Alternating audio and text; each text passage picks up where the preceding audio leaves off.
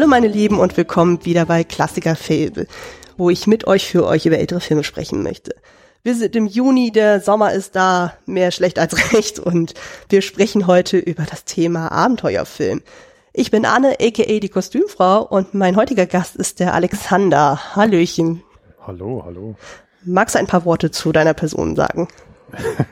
Also ich bin der Alexander Sobolla und ich bin die eine Hälfte vom Abspanngucker Podcast. Und die andere Hälfte ist der René Hoffmann. Uns gibt's jetzt seit drei Jahren. Und wir sind die, die die Filme immer so ein bisschen ausführlicher besprechen. Wir haben uns irgendwann angeeignet, das sogenannte Beatsheet zu nehmen.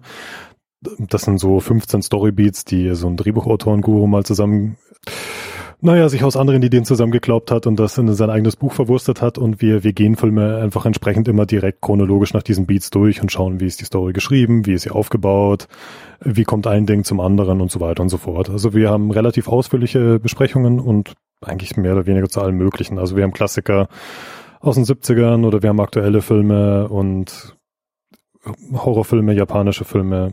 Also wir sprechen eigentlich über alles gern. Und hier und da auch mal TV-Serien. Also wir haben auch Recaps zu zum Beispiel jeder Folge von Westworld. Ähm, ja, da sind wir eigentlich ganz gut dabei. Und inzwischen haben wir auch über 100 Folgen. Also äh, soweit ganz schön. Also wir haben, wir haben ein schönes Archiv zum Reinhören, wer, wer das möchte. Ja, das kann mhm. ich auf jeden Fall auch empfehlen. Es ist ein sehr, sehr schöner Film- und Serienpodcast. Ich war ja auch, ich weiß nicht, zu äh, wann die Folge erscheint wird, aber ihr habt sie zumindest schon mal angeteased. Ich war ja zumindest bei René dann zu Gast gewesen für der fantastische Mr. Fox. Die müsste ja mhm. jetzt irgendwann jetzt in der nächsten Zeit dann online gehen. Das war auch eine schöne Folge, da bin ich auch schon sehr gespannt, wie die ankommt. Ich bin auch total gespannt drauf, weil ich, ja gut, ich habe die noch nicht gehört. Ich werde sie ja irgendwann mal hören und dann wahrscheinlich die Shownotes dazu schreiben. Ähm, ja, freue ich mich auch schon drauf. Ansonsten, wer meine Stimme schon mal irgendwie gehört hat, ich habe die Münchner Folgen von Cinematic Smash Bros. teilweise moderiert. Also wenn irgendjemand sich denkt, oh, die Stimme kenne ich, das kann auch von Cinematic Smash Bros. kommen. Ja, da sind mhm. wir äh, auf die Weise auch ein bisschen so Brothers und Sisters. So, ich war ja quasi mit in der Berliner Fraktion. Das Format gibt's ja in der Form ja auch leider nicht mehr, aber ja. ähm, ist ja klar, dann so unser Showmaster, der Henning, der ist ja jetzt auch Vater und da sind die zeitlichen Kapazitäten einfach ein bisschen eingeschränkt. Von daher war es ein kurzes, aber schönes Projekt. Es war schön, ja. Ich vermisse es halt ein bisschen. Ich habe auch wirklich nette Leute kennengelernt, also einige Leute, mit denen ich auch noch wirklich relativ viel mache. Mhm. Ähm, ja, und mir hat Moderieren halt mega Spaß gemacht. Ja. Ich meine, Henning hat ja das, äh, das Konzept ja zumindest freigegeben. Also von daher, wer weiß, vielleicht kann das ja irgendjemand nochmal aufleben lassen. Mal gucken. Ich habe auch mal gedacht, vielleicht kann man es ja mal irgendwie machen, dass man mal, was weiß ich, zumindest mal hier und da mal irgendeine Folge in der Art nochmal aufnimmt. So eine Hommage-Folge an Cinematic Smash Bros. Mhm. Oder irgend sowas. Aber ja, mal gucken. Ähm, ja, das, das Ding ist halt echt, wenn man, ich bin ja inzwischen auch Papa, ja, Zeit ist knapp. Ja, Zeit muss wise eingesetzt werden. Genau. Ja. ja, ähm, aber kommen wir mal direkt äh, zu unserer Folge hier weiter. Also wie gesagt, wir sprechen heute über das Thema Abenteuerfilm und da ist natürlich für dich jetzt auch die Frage, was ist denn dein persönlicher Bezug zu dem Genre an sich?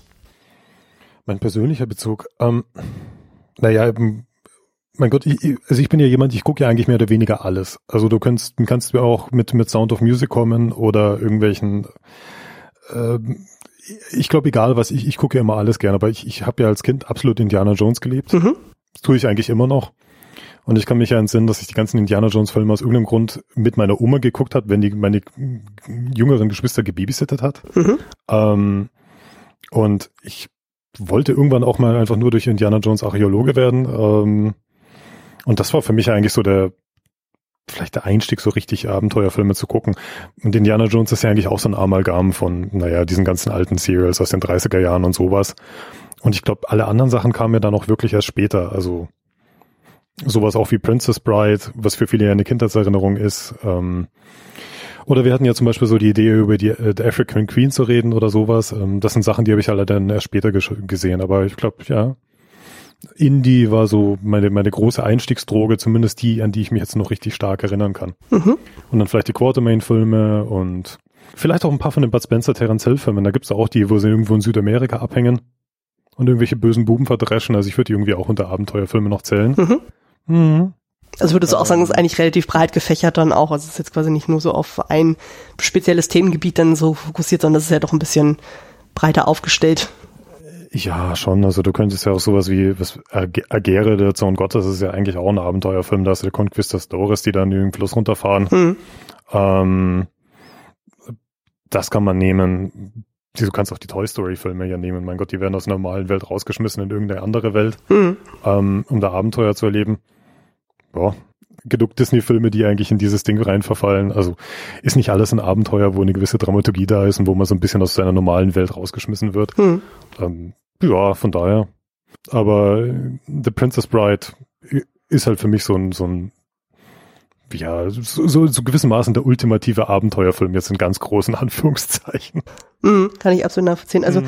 bei mir war es dann auch so, also ich habe ja auch mit Abenteuerfilmen relativ früh dann auch schon Kontakt gehabt, so, aber bei mir waren es tatsächlich eher so diese Mantel- und Degengeschichten. Also irgendwie war das immer sehr historisch und für mich immer ausgelegt. Also sei es so die Robin Hood-Geschichten oder Musketiere oder irgendwelche Piratensachen. Also irgendwie waren immer irgendwelche Degenkämpfe dabei. Ich weiß gar nicht warum und so. Und das hat mich immer total fasziniert. Und dadurch bin ich ja auch auf die Brautprinzessin dann auch gestoßen, wo ich dachte, oh mein Gott, das ist so großartig. Und war dann auch etwas überrascht, als dann ich das mit meinem Mann dann vorgestellt habe, von ich so, oh Mensch, hier den Film so und es ist halt mein Kindheitsfilm und er dann auch so, ich habe das nie gesehen, wo ich mir denke, was? Du bist doch nur ein Jahr jünger als ich, warum kennst du diesen Film nicht? Und war der erstmal geschockt und so, gut, er ist mit Sachen aufgewachsen, wie zum Beispiel Muppets, die Schatzinsel, sowas, wo ich mir denke, ja gut, das fällt ja auch noch ein bisschen in den Bereich. Das kann ich Ja, so, volle Kanne. Mhm. Äh, das ist genauso lustig dann. Aber was mir halt auch auffällt, ist dann halt bei dem Genre, also genau, zum einen so dieser historische Aspekt, es ist immer meistens irgendwie, was weiß ich, so 16. Jahrhundert, 17. Jahrhundert oder ein bisschen später. Ich meine, Indiana Jones ist dann 40er, 30er, so in dem Dreh?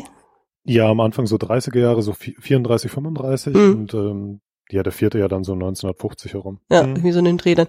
Und was mir halt auch auffällt, ist dann gerade bei dem Genre, dass es auch ganz viel mit Humor auch zu tun hat. Also es ist meistens ganz häufig mit irgendwelchen komödiantischen Sachen dann aufgelegt. Also es ist meistens nicht alles so bierernst, sondern ab und zu bricht das mal so ein bisschen durch, dass man sagen kann, hey, auch eigentlich ist es doch ganz lustig dann, so wie die sich da duellieren und hast du nicht gesehen. Das stimmt, ja. Also du hast eigentlich immer irgendwas Positives. Ansonsten ist es ja dann irgendwas, was dann doch nochmal in ein anderes Genre dann immer so mit reingeht, was dann düsterer ist. Ja. Also ich meine, selbst wenn du dir zum Beispiel die alten Star Wars Filme dann anguckst, das sind im Grunde genommen ja auch so ein bisschen Abenteuerfilme, nur halt im Weltall. Aber da hast du ja auch immer so die Momente. Du hast dann natürlich diese sehr, sehr ja. ernsten Momente, aber trotzdem hast du ja dann auch wieder diese lustigen Momente mit äh, den ganzen Archetypen, so die es ja nur zu gibt. Und das haben wir ja hier bei unserem heutigen Thema ja genauso. Hm, ich glaube, da können wir auch direkt dann überleiten. Also, wie wir ja schon jetzt mehrfach gesagt haben, wir reden heute über die Braut des Prinzen oder The Princess Bride, ein US-amerikanischer Abenteuerfilm, ist aber auch gleichzeitig eine Buchadaption, hat auch viel von Fantasy und Komödie in sich, ist von 1987 und Regie führte Rob Reiner. Den hatten wir hier im Podcast schon mal. Wir hatten ja im November letzten Jahr über Misery gesprochen, das ist auch von ihm. Und zudem kennt man ihn ja auch durch Filme wie Stand By Me und Harry und Sally. Und hier an dieser Stelle auch nochmal ein kleiner Shoutout an den Spoiler Alert Podcast. Die haben, falls ihr euch dafür interessiert, wie gesagt, das Ganze ist ja eine Buchadaption, wenn ihr euch mit dem Buch ein bisschen auseinandersetzen wollt und einfach euch da inspirieren lassen wollt, so hey, will ich das lesen oder nicht, hört unbedingt in den Spoiler Alert Podcast rein, so die haben das Buch komplett besprochen. Ist eine sehr, sehr schöne Folge, so da kann ich nur empfehlen. Ich pack's auf jeden Fall in die Show Notes mit rein. Genau, dann äh, kommen wir mal zum Vorverständnis. Was war denn dein erster Berührungspunkt mit The Princess Bride? Also für mich war das ja immer ein Ding so, weil du gemeint hast, dein Mann kennt den Film ja eigentlich nicht. Ich hatte das Gefühl, in Deutschland ist das ein Film, der niemals so richtig eingeschlagen hat. Mhm. Ähm, also nicht so wie in den USA oder in Großbritannien, ja. wo der Film halt einen mega Kultstatus inzwischen hat, obwohl er ja am Anfang ja natürlich nicht den Erfolg hatte, aber inzwischen ist das ja so ein mega Kultding und ich habe den tatsächlich das allererste Mal mit Mitte 20 in, in Edinburgh gesehen. Ah, okay. Und ähm, da gibt's gibt's halt ein wunderschönes Kino, das Cameo Cinema, so ein ganz altmodisches Kino, die ganz oft halt alte Filme auch zeigen. Und ich bin da mit Freunden da in der Bar gesessen äh, und habe da noch irgendwie damals auch Freunde überreden wollen, die ich da also aus der Ecke da kannte, so nach Motto, ja, um 22 Uhr haben die so ein Spätnach Spätscreening von The Princess Bride. Ich wollte den immer mal sehen, ich habe immer von dem gehört. Und jeder so, nee, ich kenne den schon, ich habe den als Kind gesehen und so weiter und so fort. Und ich habe mich halt dann einfach verabschiedet und gesagt, okay, ich will den jetzt aber unbedingt sehen, habe mir noch ein Bier geschnappt und habe mir den halt dann angeschaut. Und war halt schön, also gleich direkt tatsächlich im Kino, gute Filmkopie und boah, also hatte ich mein Erlebnis irgendwann spät Samstagnachts in Schottland diesen Film da zu gucken. Besser spät als nie, von daher. Ja, in einer sehr mittelalterlich aussehenden Stadt, das war natürlich ideal. Oh, schön, schön. Oh ja. Ganz atmosphärisch vor allem. Ja, absolut. Und davor halt noch ein Bierchen getrunken in, in, äh, in, äh, in, in der Bar, die dazu gehört, die von John Connery damals eröffnet wurde. Oh, so in den okay. 60ern. Ja, ja, also es ist alles sehr, ja, John Connery, John Connery ist ja auch so ein guter. Ja. Also, äh, wenn, wenn, man, wenn man irgendwie Mann mit Abenteuer ver, verbindet, dann Hm. ist John Connery auch nicht so schlecht. Ähm, nee, aber war schön und ich, ich hab den halt gleich ins Herz geschlossen und äh, mir relativ schnell damals die amerikanische DVD bestellt. Mhm. Ja, und den Film dann äh, mehr als einmal geguckt. Ja. Mhm. Nee, ich habe ihn tatsächlich äh, als Kind dann irgendwann gesehen. Also ich weiß nicht mehr, in welchem Kontext das war, aber ich muss ihn auf jeden Fall schon gesehen haben, bevor ich zwölf war. Also bevor ich von Hessen nach MacPom gezogen bin. Also ich bin ja sehr, sehr häufig umgezogen und ähm, kann dann so meine Erinnerungen immer so an Orte dann irgendwie dann so verordnen, so dass ich sagen kann, okay, so in dem Zeitfenster war ich da, in dem Zeitfenster war ich da. Und ich weiß, ich habe den Film auf jeden Fall in der Zeitspanne zwischen acht und zwölf gesehen. Pi mal Daumen. Also da habe ich, da war ich definitiv in Hessen. Und ich Mhm. glaube, das war schon zu dem Zeitpunkt, als dann meine Eltern sich getrennt haben. Und mein Vater war dann sehr filmaffin so und hat regelmäßig mit uns irgendwelche Besuche bei der Videothek dann gemacht oder hat Sachen aufgenommen und die haben wir dann zusammen geguckt. Also durch ihn habe ich auch sehr, sehr viel Star Wars gesehen und bin da sehr vorgebelastet von und äh, halt auch eben äh, die Brautprinzessin oder The Princess Bride und war auch sofort schockverliebt und das ist halt so ein so ein Klassiker, der sich über die ganzen Jahre so hingezogen hat. Und zwischendurch verliert man das so ein bisschen aus den Augen, weil man ja durch andere Filme so ein bisschen inspiriert wird. Aber wenn man dann zu dem Film wieder zurückkommt, so dann kommt so viel Nostalgie wieder. Und also ich habe den Film bisher immer tatsächlich nur auf Deutsch dann gesehen, weil ich halt so mit diesen Stimmen so aufgewachsen bin. Und also selbst ein, was weiß ich ja, ein Prinz Humperding, so der dann diese wunderschöne Erzählerstimme hat, so von, ich glaube, das ist sogar die Synchronstimme von Tom Selleck, also so eine richtig schöne, tiefe, bassige. Und das klingt halt so schön, so von wegen so, das ist Jokan, so, ich würde mein Leben drauf verwetten, so, und, oder hier hat ein spektakulärer Stadt, äh, äh, Kampf stattgefunden. Also so geil. Und von daher, also ich meine, klar, bei manchen Filmen würde ich auch sagen, so, dann bin ich eher so ein OV-Mensch, aber bei dem Film, es ist einfach so mit Erinnerungen verknüpft, wo ich mir denke, oh nee, ich will mir dieses Gefühl nicht wegnehmen lassen. Es würde mich, glaube ich, eher wieder rausreißen, wenn ich das in O-Ton auf einmal sehen würde.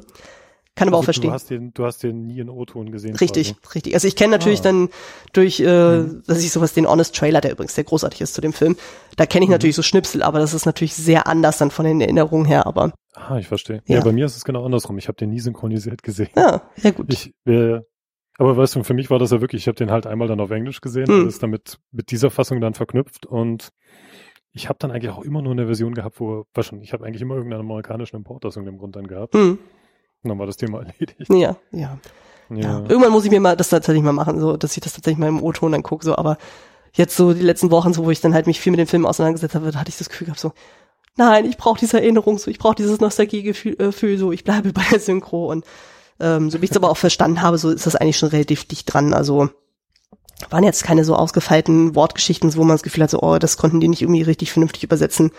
Von daher.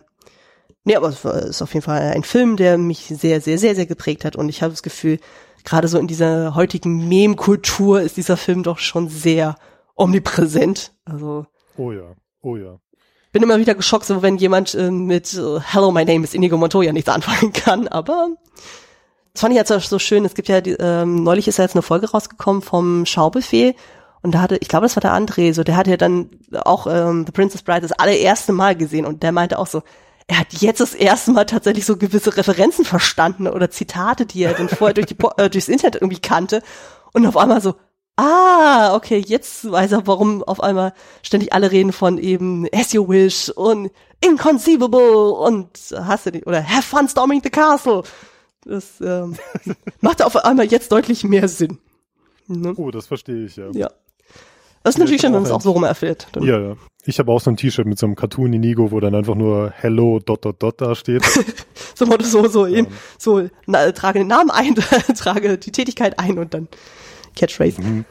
Ja, aber wo mich auch schon Leute darauf angesprochen haben, so, ah, Princess Bride, ja, und Ding. Und, ja. Sehr gut, sehr gut. Meine Frau versteht die Referenz, glaube ich, immer noch nicht. Ich habe ihr einmal versucht, den Film zu zeigen und sie ist eingeschlafen. Oh, oh Gottes Willen. Ich so, das ist eine, einer meiner absoluten Lieblingsfilme, zack, eingeschlafen. Oh nein, Ja. oh nein.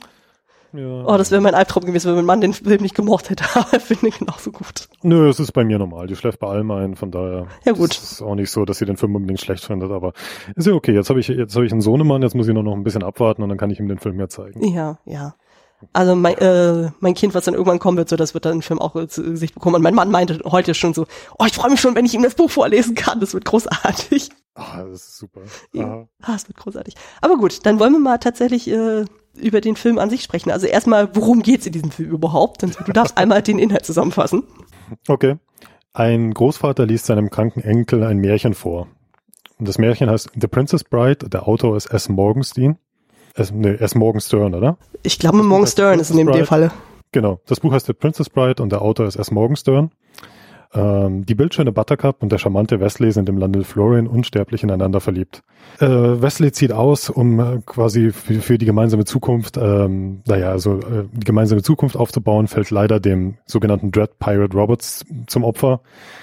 Ein Pirat, der leider keine Gefangenen macht. Und Jahre später soll die unglückliche Buttercup dann den Prinzen Humperdinck heiraten wird aber kurz nach Bekanntgabe der Verlobung von drei äh, sehr interessant aussehenden Männern entführt. Darunter ist Inigo, ein spanischer Fechtmeister, Fezzik, ein Riese und Vicini. Vicini ist so ein kleiner Sizilianer, der Buttercup ermorden soll und den Mord dem Nachbarland Gilde anhängen soll. Die drei werden aber verfolgt, also die drei Männer und die Frau, also die vier, äh, werden verfolgt vom sogenannten Man in Black, der tatsächlich Inigo beim Fechten bezwingt, Fezzik beim Ringen und Vicini im, also im Englischen heißt es Battle of the Wits bezwingt und Vicini kommt dabei ums Leben. Zum äh, Glück von Buttercup, weil der Man in Black ist tatsächlich Wesley und Wesley ist tatsächlich der Dread Pirates Robert selbst. Und die wahre Liebe von den beiden wird aber dann wieder auf die Probe gestellt, weil Prinz Humperdinck will dann doch seine Braut zurückhaben schnappt, äh, schnappt sich dann Wesley. Ähm, Wesley, äh, Buttercup bittet dann, dass Wesley freigelassen wird. Und Humperdinck lügt sie halt an, sperrt ihn aber eigentlich heimlich in den Folterkeller. Und ähm, das Ganze führt dann zum Glück nur dadurch zu dem guten Ende, dass Inigo äh, dem Handlanger von Prinz Humperdinck, das ist Count Rugen, ein Mann mit sechs Fingern, der sein Leben lang Rache an diesen Menschen nehmen möchte, weil Count Rugen seinen Vater ermordet hat. Und Inigo weiß, dass er irgendjemanden braucht, der genauso gerissen ist wie Vicini und denkt sich, ja, gut, der hat uns bezwungen, ähm, dann nehmen wir uns den und vielleicht schaffe ich es dann endlich Rache zu nehmen. Das heißt, sie befreien Westley und schaffen es dann, die Hochzeit zu vereiteln und das Ganze endet natürlich ganz märchenhaft mit einem ganz traumhaften, bezaubernden Kuss und zwar der beste Kuss aller Zeiten. Und ja, der Enkel ist absolut glücklich über die Geschichte und bittet seinen Großvater, ihm die Geschichte am nächsten Tag doch wieder vorzulesen. Ja, kurz und knackig und wunderschön. Sehr schön. Ja. Genau, dann sage ich noch so ein paar Eckdaten dann zu Cast und Crew. Also es sind ja sehr, sehr, sehr, sehr viele große Namen da in dem Film involviert. Wir haben dann einmal für die Rahmenhandlung, was du schon erzählt hast, mit dem Enkel und mit dem Großvater. Als Großvater haben wir hier den großartigen Peter Falk, ich denke mal, die meisten kennen ihn durch die Serie Columbo. Der war aber auch in Filmen zu sehen wie Der Himmel über Berlin oder Eine Leiche zum Dessert. Und der Enkel wird gespielt von Fred Savage. Den kennt man vor allem durch die Serie Wundervolle Jahre. Ich weiß nicht, ob du die beiden noch von woanders her kennst. Also ich kenne Peter Falk noch von The Longest Day. Das war ja auch so ein Kriegsfilm, wo ich, ich glaube, jeder einigermaßen gestandene männliche Schauspieler mal drin war, wo man Peter Falk als so einen wirklich taffen Hund mal sieht.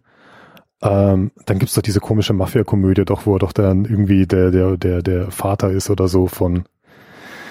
Ah, ich, ich überlege gerade. Also Peter Falk hat durchaus einiges gemacht. So ist es nicht. Man kennt ihn auf jeden Fall. Wenn man das Gesicht sieht, das ja. erkennt man auf jeden Fall. Ja, so dieses knautschige Gesicht und so. Ähm, war ein ganz, ganz großartiger Schauspieler. Ja. Genau, mhm. dann haben wir äh, in der eigentlichen Geschichte rund um die Brautprinzessin. Wir haben ja einmal die Titelfigur, gespielt von Robin Wright. Die kennt man ja vor allem durch Forrest Gump, also das ist ja quasi der Love Interest von Tom Hanks und äh, aktuell durch die Serie House of Cards. Da ist sie ja quasi die Ehefrau von Kevin Spacey und hat ja quasi so die Hauptrolle dann übernommen, nachdem er so rausgeschrieben wurde. Mhm. Dann haben wir Carrie Elves als ihr geliebter Westley. Den kenne ich primär vor allem durch den Film Robin Hood Helden in Strumpfhosen. Wo er gleich zweimal so einen Helden spielen durfte. Ja, wo er quasi das, was mhm. er in mhm. diesem Film gelernt hat, quasi damit anwenden konnte, was natürlich großartig ist. Ja. Dann haben wir Chris Sarandon als Prinz Humperdinck. Den hatten wir hier im Podcast auch schon gehabt, so in zwar in der Folge zuvor. Da ist nämlich die Sprechstimme von Jack Skellington. Mhm. Ähm, ansonsten hatte ich mit ihm jetzt keine Berührungspunkte.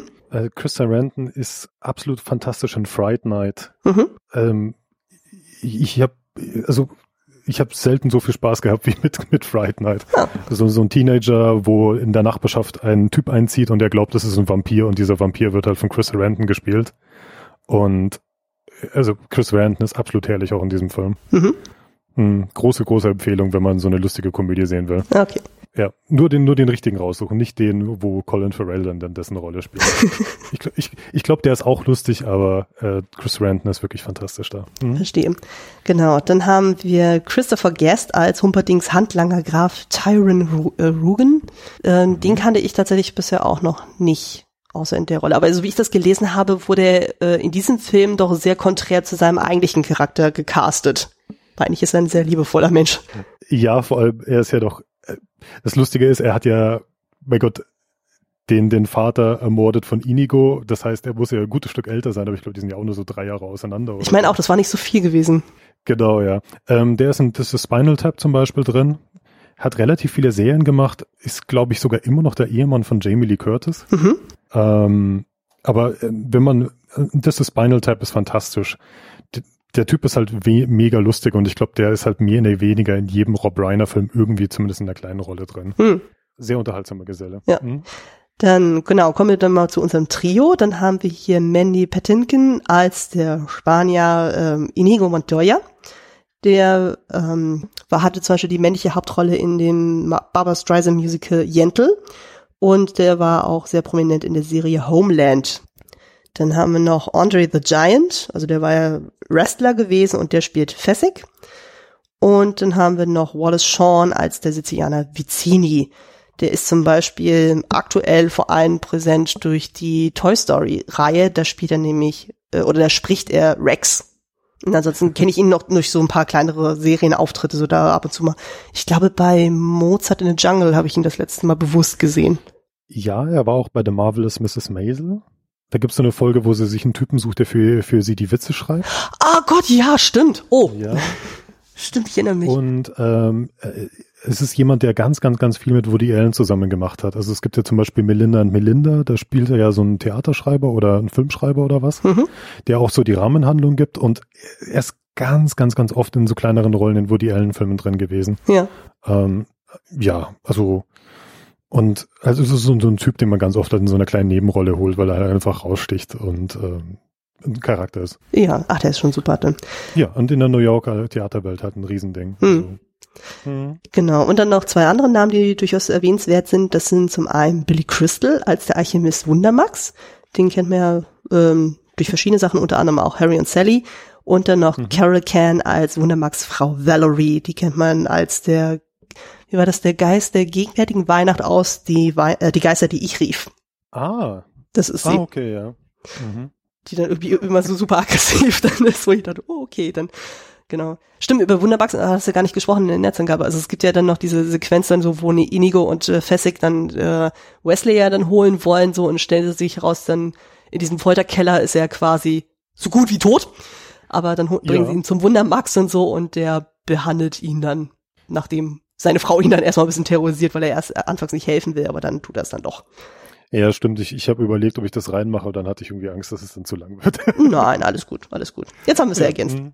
Ja. Genau. Das ist so, glaube ich, so das Wichtigste zum Cast und so. Es gibt noch viele andere kleinere Rollen, aber dieses jetzt würde zu lang werden. Mhm. Dann haben wir noch in der Crew, wir haben, wie schon gesagt, Regie führte Rob Reiner. Das Ganze basierte auf dem Buch von William Goldman, der zum Beispiel auch das Drehbuch geschrieben hat zu Butch Cassidy and the Sundance Kid. Und er selber hat quasi seinen eigenen Romanen auch als Drehbuch adaptiert. Ja, und du hast über Misery hast du ja auch schon gesprochen und das hat ja auch William Goldman geschrieben. Ah, stimmt, da, genau, da war auch Genau, das ist, also, also Goldman äh, ja, also so ein paar Klassiker sind da noch dabei, aber mhm. ich glaube, so Misery war, glaube ich, das letzte wirklich große Ding, was Goldman geschrieben hat, was ja. so richtig eingeschlagen ist. Mhm.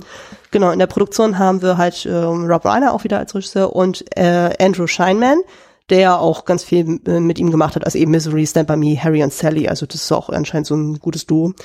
Die Kostüme sind von Phyllis Dalton, die hat zum Beispiel auch die Kostüme gemacht für die beiden Kenneth Branagh Filme Henry V und Viel Lärm um Nichts hat aber auch Dr. Chivago ausgestattet und das Musical Oliver. Und die Musik stammte von Mark Knopfler, Ähm, das ist so der Sänger äh, und der Kopf von der Band Dire Straits. Ich kannte die vorher nicht, aber fand ich durchaus zu erwähnen, weil nämlich tatsächlich ähm, das Endlied ähm, durchaus prägnant ist dann für Durchaus die Musik. schön ist. Ja. Aber Dire Straits, die hat noch das erste Musikvideo, wo MTV in Europa gestartet ist. Money for Nothing and the Chicks for Free. Ich dachte, das erste Video wäre dieses Video Killed the Radio Star. Ah, nee, warte. Warte Oder bring ich was durcheinander?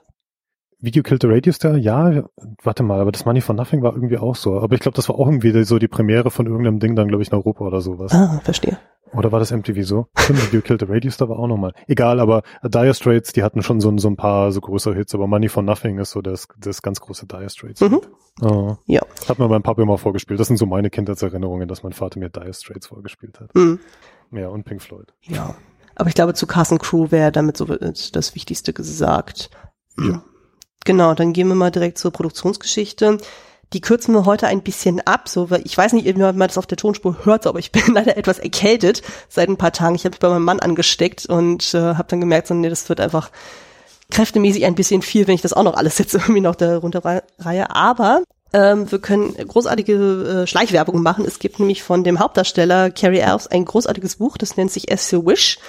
Ähm, das ist quasi eine Art Making-of-Buch, was er geschrieben hat, was ziemlich genau diese ganze Geschichte rund um wie ist der Film entstanden? Also sprich, wie war das mit dem Casting? Wie war das mit dem Vorsprechen? Wie war das mit den Drehbedingungen? Und da sind so viele schöne Anekdoten drin und wie der Film aufgenommen wurde und wie er heute noch nachhalt und so. Also das kann ich nur sehr, sehr empfehlen. Also bevor wir das dann irgendwie sehr bruchstückartig dann alles dann erzählen, würde ich euch empfehlen, lest dieses Buch. Es ist wirklich fantastisch. Das liest sich auch sehr gut Ja. weg. Packe ich in die Shownotes auch rein. Carrie Elves ist auch ein sehr unterhaltsamer Geselle. Also man kann, es gibt relativ viele Interviews, nachdem er das Buch geschrieben hat, auch auf YouTube. Ähm, ich kenne eins, wo er dafür irgendwie Google-Mitarbeitern 45 Minuten dann über die, die Dreharbeiten re- redet und über das Buch. Ähm, wer, wer, wer nicht lesen will, kann sich ihn in Interview anschauen. Er ist ein sehr unterhaltsamer Mensch. Ja. Ähm, ja, schöne, schöne Anekdoten dabei. Ja, also es sind wirklich sehr schöne Mhm. Sachen dabei. Also es ist dann echt faszinierend, dann so gerade so Anekdoten rund um seine ganzen Verletzungen, die er sich in dem Drehzug oder wie Rob Reiner da irgendwie mit den englischen Drehbedingungen überhaupt nicht zurechtkam, so von wegen so, warum gibt's zwei Teepausen und eine Sandwichpause und überhaupt und so und das englische Essen sowieso. Also es liest sich wirklich sehr schön locker flockig und ähm, alle, die den Film lieben, den kann ich es auf jeden Fall nahelegen. Aber wie gesagt, ich pack's in die Show Notes. Mhm. Mm, aber du wolltest, glaube ich, noch so ein, zwei Sachen trotzdem noch erwähnen, die durchaus relevant sind für den Film. Also ich fand es sehr interessant, weil das, das Buch kam ja 1973, glaube ich, raus, Mhm. halt von William Goldman. Und die sind relativ schnell auch auf die Idee gekommen, dass man das halt in ein, dass man einen Film draus machen könnte. Und damals hat 20th Century Fox gesagt, ja, okay, machen wir halt einen Film draus. Und dann ist der, der Kopf vom Studio gefeuert worden und dann ist halt nichts passiert. Und dann kam das nächste Studio, die gemeint haben, machen wir einen Film draus. Dann ist das Studio pleite gegangen. Dann gab es wieder irgendwie so eine Geschichte, wo man was machen wollte, inklusive Ideen, dass Arnold Schwarzenegger Physik spielt. Ähm, und unglaublich viele Regisseure, die dran gewesen sind. Ähm, Norman Jewison, einer davon, und angeblich sogar François Truffaut. Angeblich auch Robert das- Redford. Ja, ja, stimmt, ja. Aber François Truffaut finde ich halt eine sehr interessante Wahl. Also ich, ich frage mich, wie The Princess Bride ausgesehen hätte, wenn der Regie geführt hätte. Ähm, und das ging ja dann wirklich so weit, dass dann William Goldman einfach dann die Rechte an seinem eigenen Buch wieder zurückgekauft hat. Und Rob Reiner zwei ziemlich erfolgreiche Filme gehabt hat und Rob Reiners Vater Carl Reiner und William Goldman haben sich gekannt und deswegen haben die dann mehr oder weniger, sind die irgendwie aufeinander getroffen und haben gemeint, jetzt versuchen wir es nochmal und dann hat es tatsächlich endlich mal geklappt. Aber war eine sehr, sehr lange, lange, lange Odyssee, bis dann endlich mal ein Film rausgekommen ist. Mhm, das stimmt. Ich meine, wenn Mhm. man mal vergleicht eben, so Film, äh, das Buch kam ja 73 raus und ähm, wenn man sich dann anguckt, so wann die Premiere war, die war 87, also das ist schon wirklich eine sehr, sehr lange Zeitspanne. Mhm.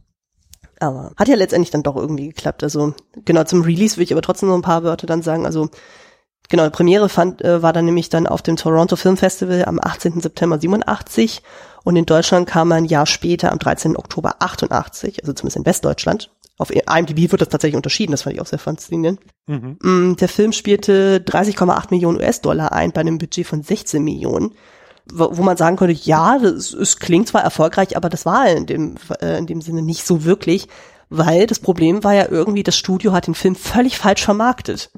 Also es war ja dann so, du hast ja dann, ich weiß nicht, wie weit du das Filmposter kennst, im Grunde genommen hast du ja dann nur dann auf dem Poster in Silhouettenform den Großvater und den Enkel.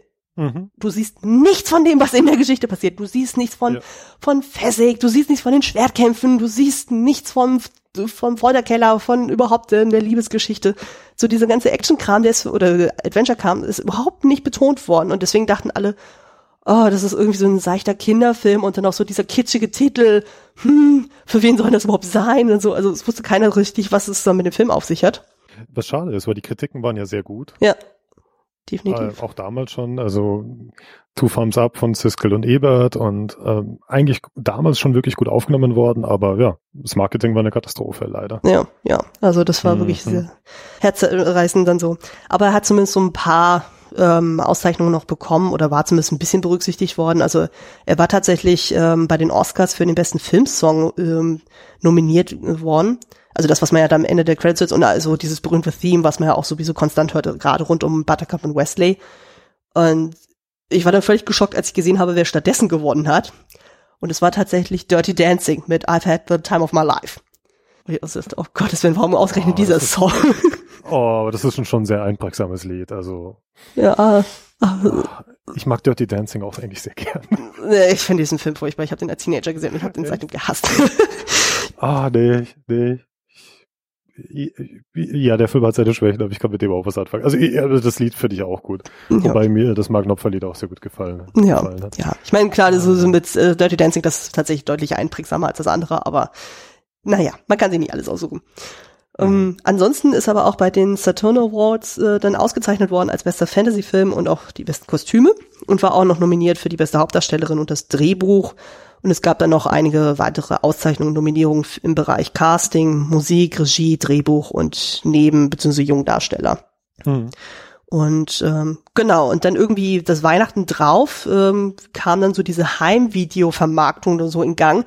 Und auf einmal wurde dieser Film unglaublich beliebt. Und so, also da wurde sehr viel ausgeliehen, also gerade so rund um die Weihnachtszeit und avancierte sich immer mehr zu einem absoluten Familienfilm das, sogar selbst Leute wie Bill Clinton und seine Tochter sind glühende Fans von dem Film und irgendwann mal war der Hauptdarsteller beim, äh, beim Papst dann eingeladen und selbst der wusste von dem Film so von wie so, oh ja, es ist ein großartiger Film, sehr lustig und du denkst auch so, oh mein Gott und ähm, es ist total bizarr und so, weil es stellte sich dann raus so, ja, selbst heute werden die Schauspieler immer noch auf den Film angesprochen. Das ist so ikonisch geworden. Teilweise werden die immer noch so gefragt von wegen, oh, könnt ihr bitte die, die Zeile nochmal sagen, so, oder ähm, so Leute wie Wallace Shawn, der eben Pizzini spielt, wenn er dann irgendwo mal was falsch macht, dann sofort alle immer dann so unfassbar oder inconceivable und wo du schon jedes Mal so zusammenzuckst dann so und Carrie Ells beschreibt das ja auch in dem Buch, wo dann eigentlich ziemlich äh, wo alle sagten so, ah gut, der Film wird irgendwie in der Versenkung verschwinden. Und dann ist er irgendwo im Restaurant und bestellt dann irgendwas und so und die Bedienung dann nur so, as you wish, Zwinker. Und du denkst auch so, was? Wie? So, warum wissen auf einmal alle dann dieses Zitat? Und das Schöne war dann auch so bei der 25 Jahre Jubiläumsfeier gab es ja dann nochmal so ein riesengroßes Screening, dann mit Publikum, so wo auch ein Großteil des Casts dann auch da war, unter anderem auch eben Rob Reiner und William Goldman. Und das Ganze war, hatte so eine Rocky Horror Picture Show Atmosphäre, wo dann die Leute total euphorisch waren, applaudiert haben, wenn jedes Mal ein neuer Schauspieler dazu kam, die dann teilweise Zeilen mitgesprochen haben und William Goldman der sowieso bei den ganzen Projekten so unglaublich emotional war, also war völlig geschockt und so, als er dann im Publikum saß und sich dachte, oh mein Gott, die können meine Zahlen mitsprechen, das ist total grotesk und so. Also, da gibt es auch in dem Buch, was ich ja vorhin erwähnte, auch so unglaublich schöne Anekdoten, so wo William Gordon am Set dann auch ist und dann eigentlich äh, ein einziges Nervenbündel ist und so, weil ihn das alles so aufwühlt. Das ist so schön. Aber ich will nicht zu weit wegspoilern. Ähm, genau, dann kommen wir mal direkt zum nächsten Part was ist denn unser persönlicher Eindruck von dem Film generell? Ähm, der, ich ich liebe den Film total. Also ich, ich kann den immer, ich kann den eigentlich immer gucken. Ich, ich finde den, das ist so, so, so, so ein Film, der ist einfach so, so unglaublich herzig. Mhm.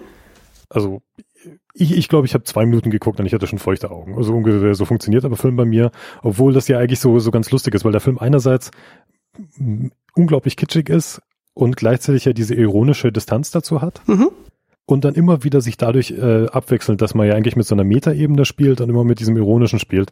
Und dieses, äh, es ist lustig und es nimmt sich nicht so ernst, ist aber gleichzeitig dann trotzdem eigentlich so in diesem Modus drin, oh, die wahre Liebe und diese, dieses gute Heldentum und so weiter und der Humor und alles. Also für mich geht der Film wunderbar auf. Mhm. Ähm, ich könnte ihn immer wieder gucken. Wie gesagt, das ist so ein Film, ich, ich warte noch ein bisschen ab und dann muss mein Sohn den mit mir anschauen. ähm, ja. Äh, und auch, obwohl ich ihn ja wirklich erst sehr, sehr spät äh, kennengelernt habe. Es ist ja jetzt kein Star Wars, was ich mit 6, 7 zum ersten Mal gesehen habe, sondern ein Film, den ich ja mit Mitte 20 erst gesehen habe. Aber diese, diese kindliche Begeisterung funktioniert bei mir trotzdem. Mhm. Ähm, ja, nö. Ganz, ganz, ganz, ganz wunderbar. Ja, gehe ich absolut d'accord mit. Also ich finde diesen Film auch absolut großartig. Ich finde, er hat einfach alles, was man irgendwie nur sich wünschen kann.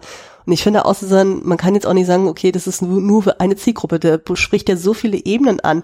Du hast dann zum einen diese romantische Geschichte, du hast diese Abenteuergeschichte, du hast aber auch diesen unglaublich schönen Humor, du hast ja dann diese ironische Brechung, dadurch, dass du ja dann diese zwei Ebenen hast. Du hast ja dann einmal diese Rahmengeschichte mit dem Großvater und dem Enkel und dann hast du ja dann diese Buchgeschichte und die ja immer auf so schöne Weise immer so durchbrochen wird, so weil dein Enkel dann irgendwie meint so von wegen so, äh, Moment mal hier, wo bleibt denn der Sport? Ist das jetzt ein Knutschbuch? So, was soll das hier? Und mhm. es ist einfach so schön. Und der Film, ich finde, ich meine, man merkt natürlich schon, das ist ein Hardcore 80er Jahre Film, aber mhm. irgendwie hat er noch so viel Herz da drin und man merkt einfach so viel Liebe für die Figuren und auch für die Dialoge und mein, das ist so ein zitatträchtiger Film sozusagen. Selbst heute können den immer noch Leute dann zitieren und das zeigt ja eigentlich auch so, wie ikonisch dieser Film auch geworden ist und ich freue mich jedes Mal, wenn ich irgendwas daraus irgendwie zitieren kann und sei es einfach nur Hello, my name is Inigo Montoya. Macht aber so Spaß. Ich glaube aber dieses Hardcore 80er Jahre mäßige spielt dem Film voll in die Karten. Mhm. Weil die 80er ja irgendwas Kitschiges und was Albernes haben mhm. und so weiter und so fort. Aber so ein Film, der diese Selbstironie hat und diese Herzlichkeit, ich würde behaupten, der wäre heutzutage irgendwie zu, zu sauber und zu, zu, zu slick, weißt du, was ich meine? Ja. Ich glaube, dadurch, dass er so in den 80ern man Filme halt noch ein bisschen anders gedreht hat und noch ein bisschen simpler und noch ein bisschen einfacher und das funktioniert alles bestens für diesen Film. Ja, ich glaube auch. Ähm, und ich, ich finde ja auch zum Beispiel, dass der Film teilweise auch besser funktioniert als Buch. Mhm. Äh, besser funktioniert als das Buch, weil das Buch finde ich tatsächlich sogar teilweise wirklich witziger. Ja. Hat aber viel mehr ironische Distanz, aber da äh, diese 80er und die, die Musik, die schon so tränendrüfig ist, drüsig ist und alles ist so drüber und alles ist so, äh, so 80er over the top. Ich finde den Film halt nochmal emotional halt wesentlich herziger als das Buch und deswegen funktioniert das, glaube ich, auch so gut für mich, weil es halt einfach alles so ein, so ein Herzschmarrn ist, aber im, im besten, im besten Sinne. Ja. Aber dann können wir auch schön dann zum dem Analysepart dann irgendwie rübergehen. So, ich glaube, an der Stelle wäre es. Hast, hast du noch ein paar Lieblingszitate oder? Ähm, na, also das mit Inigo finde ich auf jeden Fall sehr schön. Dann, mhm. dann, was, was ja, ähm, es gibt ja dann irgendwann diese Szene dann, wo Fessig und Inigo ja dann die ganze Zeit am Rumreimen sind Mhm. So auf dem Boot so von wegen so, ja, du kannst ja richtig gut rein. Ja, ja, manchmal hab ich Schwein. So, Schluss jetzt so. Festig sind das Felsen vor dem Boot. Wenn das stimmt, dann bist du tot. Hört ihr nicht, wenn du rein bist, jetzt Schluss. Will jemand von euch noch eine Erdnuss? Ah! Also, ist, wie gesagt, man kann das teilweise wirklich mitsprechen und ähm, ja, also ja, natürlich dieses Wie ihr wünscht ist natürlich Oldschool Klassik und Wie ihr wünscht ist super. Ja, ja oder dann irgendwie so äh, Ratten von außergewöhnlicher Größe. Ich glaube nicht, dass es sie gibt. Und, äh, ja, ja, das ist auch mein Lieb. Vor allem, weil sie es dann erst noch sagt, irgendwie, äh, Wesley, what about the RU, ROUSs? Rodents of unusual size? I don't think they exist. vor allem, weil man ja also vorher noch gesehen hat, dass er sie irgendwie schon ansatzweise gesehen hat und das ist ja auch so eine total groteske Szene, weil ja im Grunde genommen das ja auch der in diesem Studio war und die Ratten tatsächlich äh, bestückt waren mit kleinwüchsigen Menschen, die einfach in diese Rattenkostüme mhm. eingenäht wurden, wo man auch so denkt, ja. oh Gott, oh Gott. Ich meine, das merkst du natürlich hardcore, aber ja, aber es ist halt trotzdem. Aber äh, genau dadurch funktioniert das. Aber halt einfach, du hast so einen altmodischen Abenteuerfilm in so einer mittelalterlichen Welt und dann nimmst du so eine Abkürzung, was zu so einem, was für sich amerikanischen Militärvehikel passen würde. Mhm. So A, R.O.U.S. Ja. So wie es halt auch im Ding geschrieben ist. Das ist super lustig. Ja, ist total geil. Ähm. Oder manchmal auch einfach so Zitate vom Großvater, so, wo so Sachen kommen, so von wegen so, ja, Fessig hat sich sehr liebevoll um Inigo gekümmert, wo man dann diese Szene sieht, wo er ihn dann so versucht mhm. auszunüchtern. Das ist so schön. Das ist super. Oder äh, auch sehr schön in diesem du äh, Duell dann zwischen Inigo und äh, Wesley, in dem Fall als äh, Mann in Schwarz und so auch so, ja, ähm, ihr scheint mir ein guter Gesell zu sein. Ich hasse es, euch zu töten. So, ihr scheint mir auch ein guter Gesell zu sein. Ich hasse es zu sterben. Ähm, Gibt so großartige ich Sachen. Liebe, ich liebe halt auch diese Rede von Prinz Humperdinck, wo doch dann äh, Count Rugen meint, so nach Motto, ja, magst du, magst du zugucken, wenn ich ihn folter? Und er so, ja, ich, du weißt nicht, ich liebe es dir bei der Arbeit zuzugucken, aber ich muss irgendwie die, die 500. Jubiläum von meinem äh, Heimatland planen und ich muss noch meine Hochzeit vorbereiten und ich muss noch planen, meine Frau zu ermorden. ich bin völlig im Stress. genau, es, es, es tut mir leid, ich kann nicht. Ja. Und dann sagt doch der nur so, ja, wie auf Englisch, get some rest. If you haven't got your health, you haven't got anything. Ja, genau, sowas. Es ist einfach ähm, so geil. Ich glaube, so eine der beliebtesten, also eine meiner absoluten Lieblingssachen ist ja, wo Vizzini sagt, he didn't fall, inconceivable. Und dann sagt Montoya, you keep using that word. I do not think it means what you think it means. das ist einfach so herzerreichend. Ähm. Es gibt so viele. Ja, never get involved in a land war in Asia. Ja. Ja, aber generell so dieses ganze Battle of Wits, das ist auch so geil, so wie, wie ziehen die dann so nach und nach das irgendwie aufredet von wegen so, also kann ich nicht den Becher nehmen, der vor euch steht, also kann ich nicht den Becher nehmen, der vor mir steht und so weiter und so weiter und ja, Wesley ja. auch die ganze Zeit so, ja, ja, euer Verstand ist atemberaubend. Ja, es ist unglaublich. Aber wirklich fast jede Szene ist ja irgendwie, hat irgendwie zwei, drei zitierfähige Sachen. Das ja. ist unglaublich. Definitiv. Definitiv. Ja. Ja. Mhm. Ähm, genau, du hattest ja eben ja schon das Buch nochmal angesprochen. Ich glaube, an der Stelle wäre es, glaube ich, ganz schlau, dann mal so aufzuführen, so warum das dann doch von der Struktur nicht so eins zu eins übernommen werden konnte. Weil es ja doch ein bisschen ähm, anders strukturiert so. Ja, also das Buch ist eigentlich so aufgebaut. Ähm, also wir hatten schon, wir haben ja im Film die Metastruktur, wir haben den Großvater, der dem Enkel ein Buch vorliest. Das Wichtige ist, das Buch wird vorgelesen ähm, ähm, von einem Autor, der heißt S. Morgenstern. Das ist im Buch dann tatsächlich so, dass dann William Goldman dann quasi sich selber als Autor einschaltet und sagt, ja, mein Vater der hat mir das als Kind vorgelesen. Ich war damals zehn und ich habe dieses Buch über alles geliebt. Und dann kommt er mit einer ewig langen Vorgeschichte, dass er dann seinem übergewichtigen zehnjährigen Jungen dann dieses Buch dann schenken möchte. Ewig versucht herauszufinden, wo er dieses Buch bekommen kann. Und sein, sein Sohn hat angefangen, das zu lesen und kommt da irgendwie nicht durch. Also man muss dazu sagen, also die äh, ja. Figur William Goldman im Buch ist nicht die gleiche wie die real existierende Figur. Überhaupt nicht, ja. Es genau, gibt Überschneidungen, aber zum Beispiel er hat keinen Sohn, er hat ja zwei Töchter. Genau, er hat keinen Sohn. Dann redet er von seiner Frau Helen, die Psychologin ist. Er war niemals mit einer Psychologin namens Helen verheiratet. Ähm, er zieht sich ja quasi mehr oder weniger alles aus den Fingern. Also es ist so eine, so eine wunderschöne Mischung aus Sachen, die tatsächlich stimmen und Sachen, die ja total an den Haaren herbeigezogen sind. Genauso auch, wo er dann sagt, mein Vater hat mir das vorgelesen und so weiter. Ein Buch von einem S. Morgenstern. Ja, dieses Buch hat natürlich nie existiert. Auch wie sein Vater beschrieben wird im Buch, ist ja komplett anders, als wie sein Vater tatsächlich war. Ähm, auf alle Fälle hat er diese Rahmenhandlung, dass er dann seinem dicken Sohn sozusagen dieses Buch schenkt und sein Sohn mit dem Buch nichts anfangen kann. Und der schaut sich dieses Buch dann an und merkt dann äh, von der Rahmenhandlung her, ja, mein Vater hat halt mir nur die besten Passagen vorgelesen und alles, was quasi für Kinder langweilig ist, hat er ausgelassen.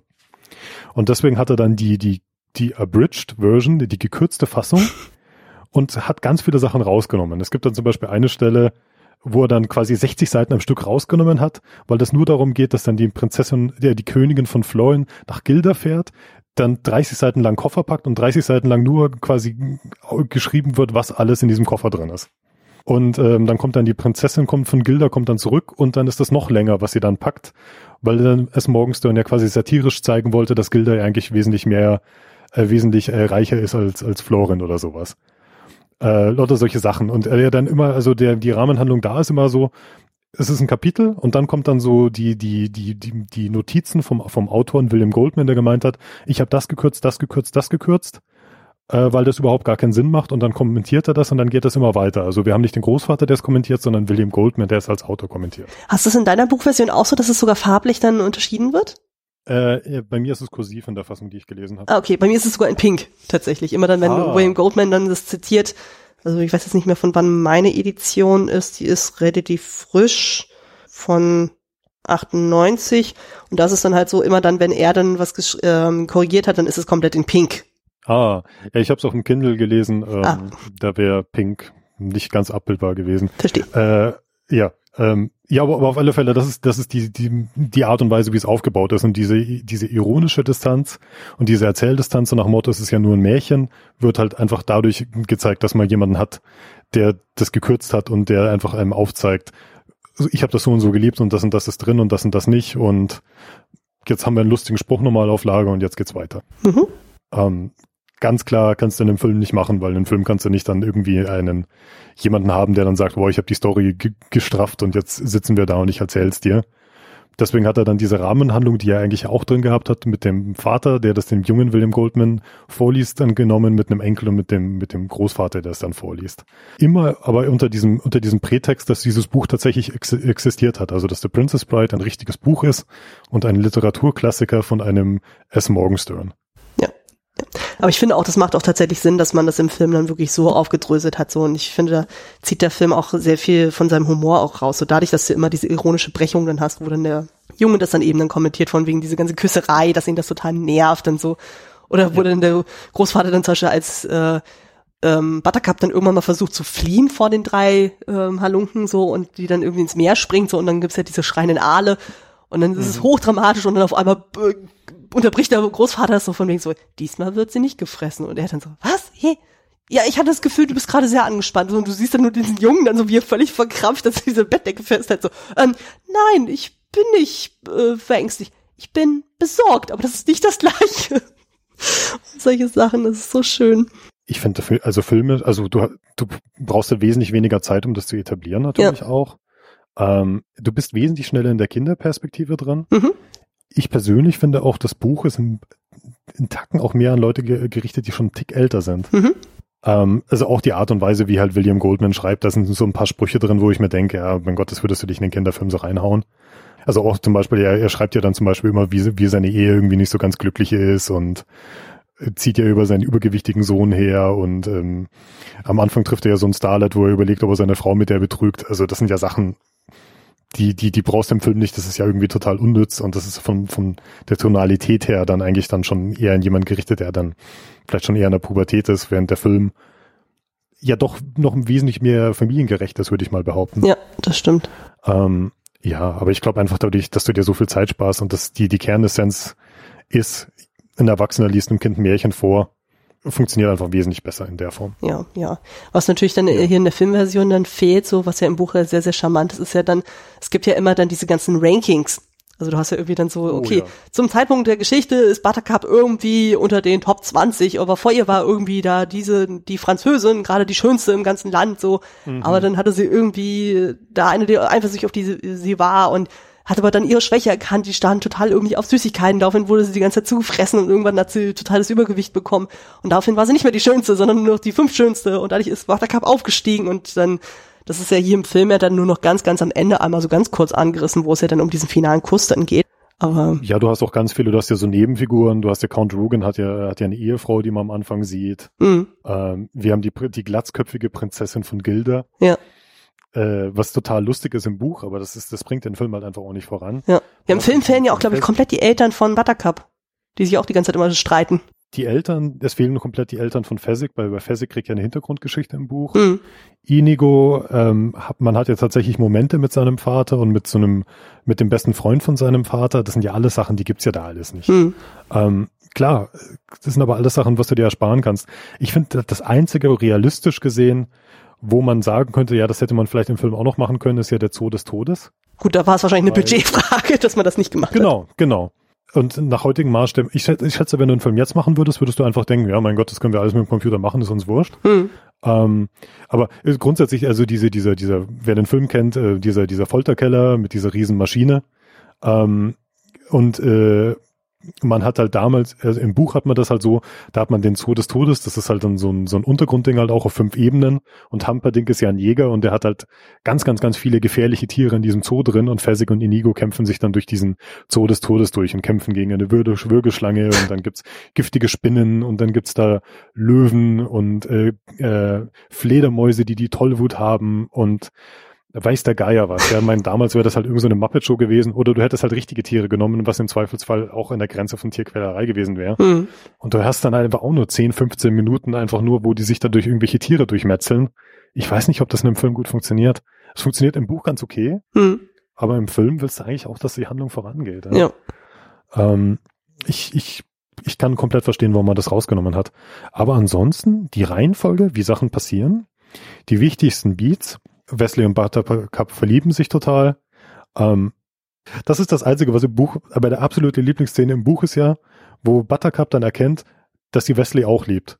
Mhm. Und sie zieht, tut doch ihren ganzen Mut dann zusammenraufen, geht dann zu der kleinen Hütte zu der, oder diesem Stall da, wo Wesley lebt, klopft an der Tür und gibt ihm eine ewig lange Rede über zwei Seiten, wie sehr sie ihn liebt. Und er knallt ihr einfach ohne ein Wort äh, zu sagen die Tür vor der Nase zu. Und ich habe so gelacht.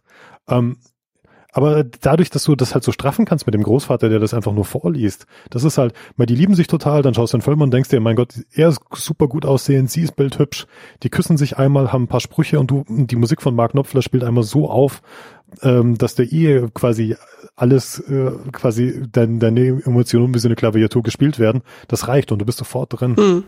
Du musst nicht diese ganze e- lange Vorgeschichte mit allem Möglichen haben. Ja. ja. Vor allem dadurch, dass es ja vom Enkel auch durchbrochen wird, von wegen so, oh Gott, muss dieses Kitschige jetzt irgendwie sein, so Ja. wird es ja eh nochmal zusammengerafft, so von wegen so, ja, konzentrieren wir uns doch mal auf das Wesentliche. Ja, du hast auch das Gefühl, der Großvater liest ja das Buch genauso auch so vor wie der Vater, so nach dem Motto, das interessiert den Jungen eh nicht. Ja, sind, sie ist total hübsch, er ist total cool, die küssen sich jetzt und er so, ah, küssen ist nicht so toll und er so, ja, ja, das wird besser, das Abenteuer kommt ja jetzt erst noch so. Ja. Du hast ja das Gefühl, der, der hat dann einfach diesen Part eh ein bisschen übersprungen und es geht dann schneller voran. Hm. Ähm, von daher ist es äh, ist wunderbar. Aber ansonsten ist mehr oder weniger eigentlich alles drin. Manche Figuren sind halt noch ein bisschen mehr so Karikaturen. Humperdinck ist ja so, ein, so, eine, so, eine, so eine Tonne mit so einem, wie wird's beschrieben, er, er er geht wie eine Krabbe. Hm. Ähm, ja, aber mein Gott, das ist, das ist alles kein Ding. Aber ich finde, das ist alles sonst. Also ich, ich, William Goldman hat genau gewusst, was die wichtigen Figuren sind und was die Stärken sind und welche Szenen wirklich wichtig sind. Und die sind alle, alle, alle auch tatsächlich im, im Film drin und meines Erachtens sogar nochmal aufs Bessere herausdestilliert, dass du wirklich die starken Stellen noch hast. Ich hatte auch das Gefühl gehabt, dadurch, dass ja eben Goldman selber ja auch das Drehbuch geschrieben hat Ja. und dann auch mit Rob Reiner dann irgendwie anscheinend so auf einer Ebene war, so war es natürlich für ihn dann auch einfacher, dann zu sagen, ja, ähm, ich schreibe das jetzt so, dass es dann irgendwie dann passt, aber ich aber trotzdem auch glücklich bin, weil es gibt ja auch ganz viele Autoren, die dann irgendwie ein Drehbuch abgeben und das dann so wieder umstrukturiert wird, dass das dann vom Ursprungswerk überhaupt nichts mehr übrig hat. Hm, Das war ja in Ja. dem Fall ja Gott sei Dank nicht so. Ich denke mal, weil er halt auch schon Drehbuchautor war, wo er The Princess Bride geschrieben hat. Mhm. Der, der wei- also du hast ja eine gewisse Struktur wahrscheinlich auch im Kopf als Autor, wie so ein Film funktioniert. Und Ja. das, das, die Geschichte fließt ja schon fast wie so ein Film, wenn man sich das Buch anguckt. Hm. Bis auf natürlich diese ganzen, ähm, diese ganze Metageschichte. Ähm, aber die Metageschichte ist halt wirklich so wichtig, weil du halt einfach, äh, erstmal, du kannst so gut straffen. Ja. Und du kannst sofort zu einem erwachsenen Publikum sagen, ja, ist eh nur ein Märchenfilm und du kannst als, als Erwachsener irgendwie, glaube ich, einfach abschalten und sagen, ja gut, das ist halt ein Märchen, da lasse ich mich jetzt drauf ein. Mhm. Und äh, als, als, als Junge, der quasi so, die, so diese Kusssachen nicht so mag, hast du dann automatisch dann so diese, diese leicht kritische Ebene von dem Jungen. Ähm, aber das, das geht halt so Hand in Hand. Also ich glaube, ohne die Metaebene würde der Film nicht im Ansatz so gut fließen. Ja, das stimmt natürlich. Also woran mich das auch sehr, sehr erinnert hat, ist dann so, es gibt einen Film aus den 2000er Jahren, The Fall. Ich weiß nicht, ob du den kennst. Ja, total. Mhm. Na, wo er genau dieses selbe Prinzip ja auch aufgegriffen wird. So in den 20er Jahren, da gibt es ein kleines Mädchen, was sich dann einen Arm gebrochen hat und sie trifft dann auf einen Stuntman, der sich ein Bein gebrochen hat und der will irgendwie an Morphium rankommen und der benutzt halt irgendwie dieses kleine Mädchen, um sie quasi dazu zu bringen, Morphium zu besorgen und das macht er halt auch in Form einer Geschichte und da ist halt dieses Zauberer von Oz Prinzip so, wo er dann halt so gewisse Archetypen dann irgendwie präsentiert und sie verknüpft das in ihrem Kopf mit Figuren, die real um sie herum dann sind.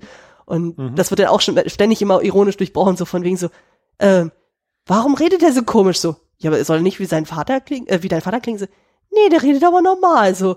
Und dann äh, kommen dann irgendwie so Phrasen von wegen so, ja, ich dachte, er ist Spanier. Nein, er ist Franzose. Und, und solche Sachen, dann so, es ist total niedlich dann auch gemacht, so, ist auch ein sehr, sehr schöner Film. Und, aber ich glaube, da können wir auch zu einem sehr, sehr wesentlichen Punkt dann auch gerne übergehen. Einfach die, die Kunst des Geschichtenerzählens. Also wie verpackst du eine Geschichte? Ich meine, im Buch ist es natürlich extremer dann so, dadurch, dass du ja immer dann diese Verweise hast von mir so, ja, an der Stelle haben wir gekürzt und, hm, hm, und so. Und hier hat man aber auch ein bisschen das Gefühl, dass ja dann auch bewusst dann geguckt wird, wie verkaufen wir den Zuschauer eine Geschichte? Wie gestalten wir die, dass sie dann trotzdem noch irgendwie interessant bleibt, dass es dann nicht nur diese stringente Buchgeschichte gibt, sondern eben auch dann dadurch, dass wir ja dann die Kommentare vom Großvater und von dem Enkel haben, dass dann das immer wieder mal durchbrochen wird. Aber auch dann generell so dieses Thema, ähm, ja, don't judge a book by its cover, weil bei dem Titel die Brautprinzessin oder generell die Braut des Prinzen denkt man sich auch erstmal so, was zur Hölle ist das? Also, das wird ja auch in The Honest Trailer auch so schön beschrieben, so von wegen so, okay, so the book title Every Young Boy Hates und so and after seeing this movie every, uh, every boy laughs und sowas, das ist halt schön. Ja, das war doch was, William Goldman hat doch irgendwie seine Töchter gefragt, so nach Motto, ja, ich schreibe ein Buch für euch, was wollt ihr haben? Und die eine will, hat gemeint, ich will eine Prinzessin und die andere hat gemeint, ich will eine Braut. Ja, genau. Und dann hat das zusammengeschmissen und gesagt, ja, wir halt Princess Bride, dann haben wir es. Ja, das fand ich auch so charmant, so als er das Buch mir geschrieben hat, so, ähm, hat ja äh, das Ganze eigentlich tatsächlich wie so ein klassisches Märchen angefangen zu schreiben, also ohne diese ganze Rahmengeschichte. Mhm. Und dann war er irgendwann an dem Punkt, wo es dann um Humperdinck dann ging. Und dann kam er irgendwann nicht mehr weiter. So. Und dann hat er auf einmal so diesen Einfall von wegen so, hey, ich mache jetzt einfach dieses mit diesem Zusammenkürzen. Und dadurch entstand dann erst so diese ganze Rahmengeschichte. Mhm. Wo ich dachte, das ist eigentlich auch ein ziemlich geiler Kniff dann so, dass man das so einfach löst. Dass man sagt, okay, ich weiß jetzt nicht, wie ich was beschreiben soll, also raff ich das einfach. Und schreibe nur, was die Quintessenz ist. Es passt aber halt auch zu, zu William Goldman so sehr. Der hat ja dieses Buch geschrieben auch über die amerikanische äh, Filmindustrie, Adventures in the Screen Trade. Mhm. Und ich weiß nicht, ob du Interviews, also gut, der ist ein Making-of, aber ich, also ich habe den Typen ja total geliebt. Der ist ja vor zwei Jahren, glaube ich, gestorben. Und das ist halt wirklich so ein, so ein, so ein klassischer jüdisch-amerikanischer Grandler so ein bisschen, der halt immer gerne auch ein bisschen schimpft und immer alles so ein bisschen alles ironisch so sieht und kommentiert. Mhm. Und ich selbst äh, Butch Cassidy an The Sundance Kid ist ja auch immer so ein, so ein bisschen halbironischer Kommentar darauf, auf so, so diese Westernzeit und den Abgesang so auf, das, auf den Western. Mhm. Ähm, ich ich glaube, das ist so genau der, die Warte, so ein Typ, der wahrscheinlich zu Hause auch mal sitzt, sich einen Film anguckt und sich denkt, was war das jetzt wieder für ein Schmarrn? und genau nach dem Ding hat er das ja geschrieben. Also ich kann mir das komplett vorstellen, mit dem Typen ein Theaterstück gesehen zu haben oder einen Film gesehen zu haben und danach sitzt er dann mit dir da auf dem Bier da und äh, schimpft da über, über bestimmte Sachen oder freut sich über bestimmte Sachen. Mhm. Und das kommt dann alles halt da so richtig mit rein, dieses, ah ja, das war super und ja, das war ja nicht so toll und ähm, das hat wahrscheinlich wirklich gut geholfen, da einfach da durchzukommen, ja. Ja. Ähm, ja, ist aber, glaube ich, sonst wirklich schwer, wenn du so, so, so wirklich so eine brutal äh, Kitsch-Geschichte, was ja eigentlich The Princess Bride auch einfach ist, so richtig rein ohne dieses Ding rauserzählen möchtest. Also es würde natürlich auch gehen, aber ich glaube, es wird tatsächlich schwerer zu greifen. Mhm. Ja, ist dann auch für mich so die Frage, ich hatte dann die Frage auch mit meinem Mann dann so ein bisschen diskutiert, mhm. weil dadurch, dass wir ja dann immer so diese ironischen Brechungen auch dann haben, so, ist der Film jetzt im Grunde genommen eine Parodie oder ist es eher eine Hommage an dieses ganze Abenteuerfilm, Märchen, Romantik, Mantel- und Degen-Geschichten. Er ist beides. Also ich, ich, für mich ist er beides, weil die Hommage hast du, weil du hast die ganzen Abenteuerfiguren und die liebst du über alles hm. und also ich, also ich habe immer Tränchen in den Augen, wenn dann die großen Kussszenen kommen und sie wieder zusammenkommen. Ähm, und das ist für mich die Hommage und dann aber halt einfach die sämtliche Kommentare und die albernen großen Ratten und äh, da kommen wir bestimmt auch nochmal drauf, selbst teilweise wie die Kostüme aussehen und wie alles halt einfach so überhöht ist und so weiter, ist total die Satire und die Kommentare darauf. Hm. Also auch was, was du mit dem Großvater hast, der Junge so ist, das ist Kissing Book, aber am Ende ist es ja dann so, ja, liest du es mir morgen wieder vor und er so, der Großvater ist your wish und du weißt, der Großvater liebt den Jungen über alles. Das ja. Ist, das ist so deswegen schön. ist es nicht nur eine reine Satire, also es ist ganz, ganz äh, also ich glaube, diese, diese Tatsache, wie du, wie du Hommage und Ironie immer in Balance hältst, hm. ist ja, glaube ich, das, das, was den Film so genial macht. Ja. Ich glaube nämlich auch so, dass es da nicht so krass ist wie zum Beispiel so ein Mel Brooks Parodie, sowas wie Spaceballs oder Robin Hood in den Strumpfhosen. Ja. Also so krass ist es ja auf gar keinen Fall. Ähm, ich habe auch das Gefühl gehabt, dass im Grunde genommen arbeitet der Film ja unglaublich viel mit Archetypen und Tropes und hast du nicht gesehen und so.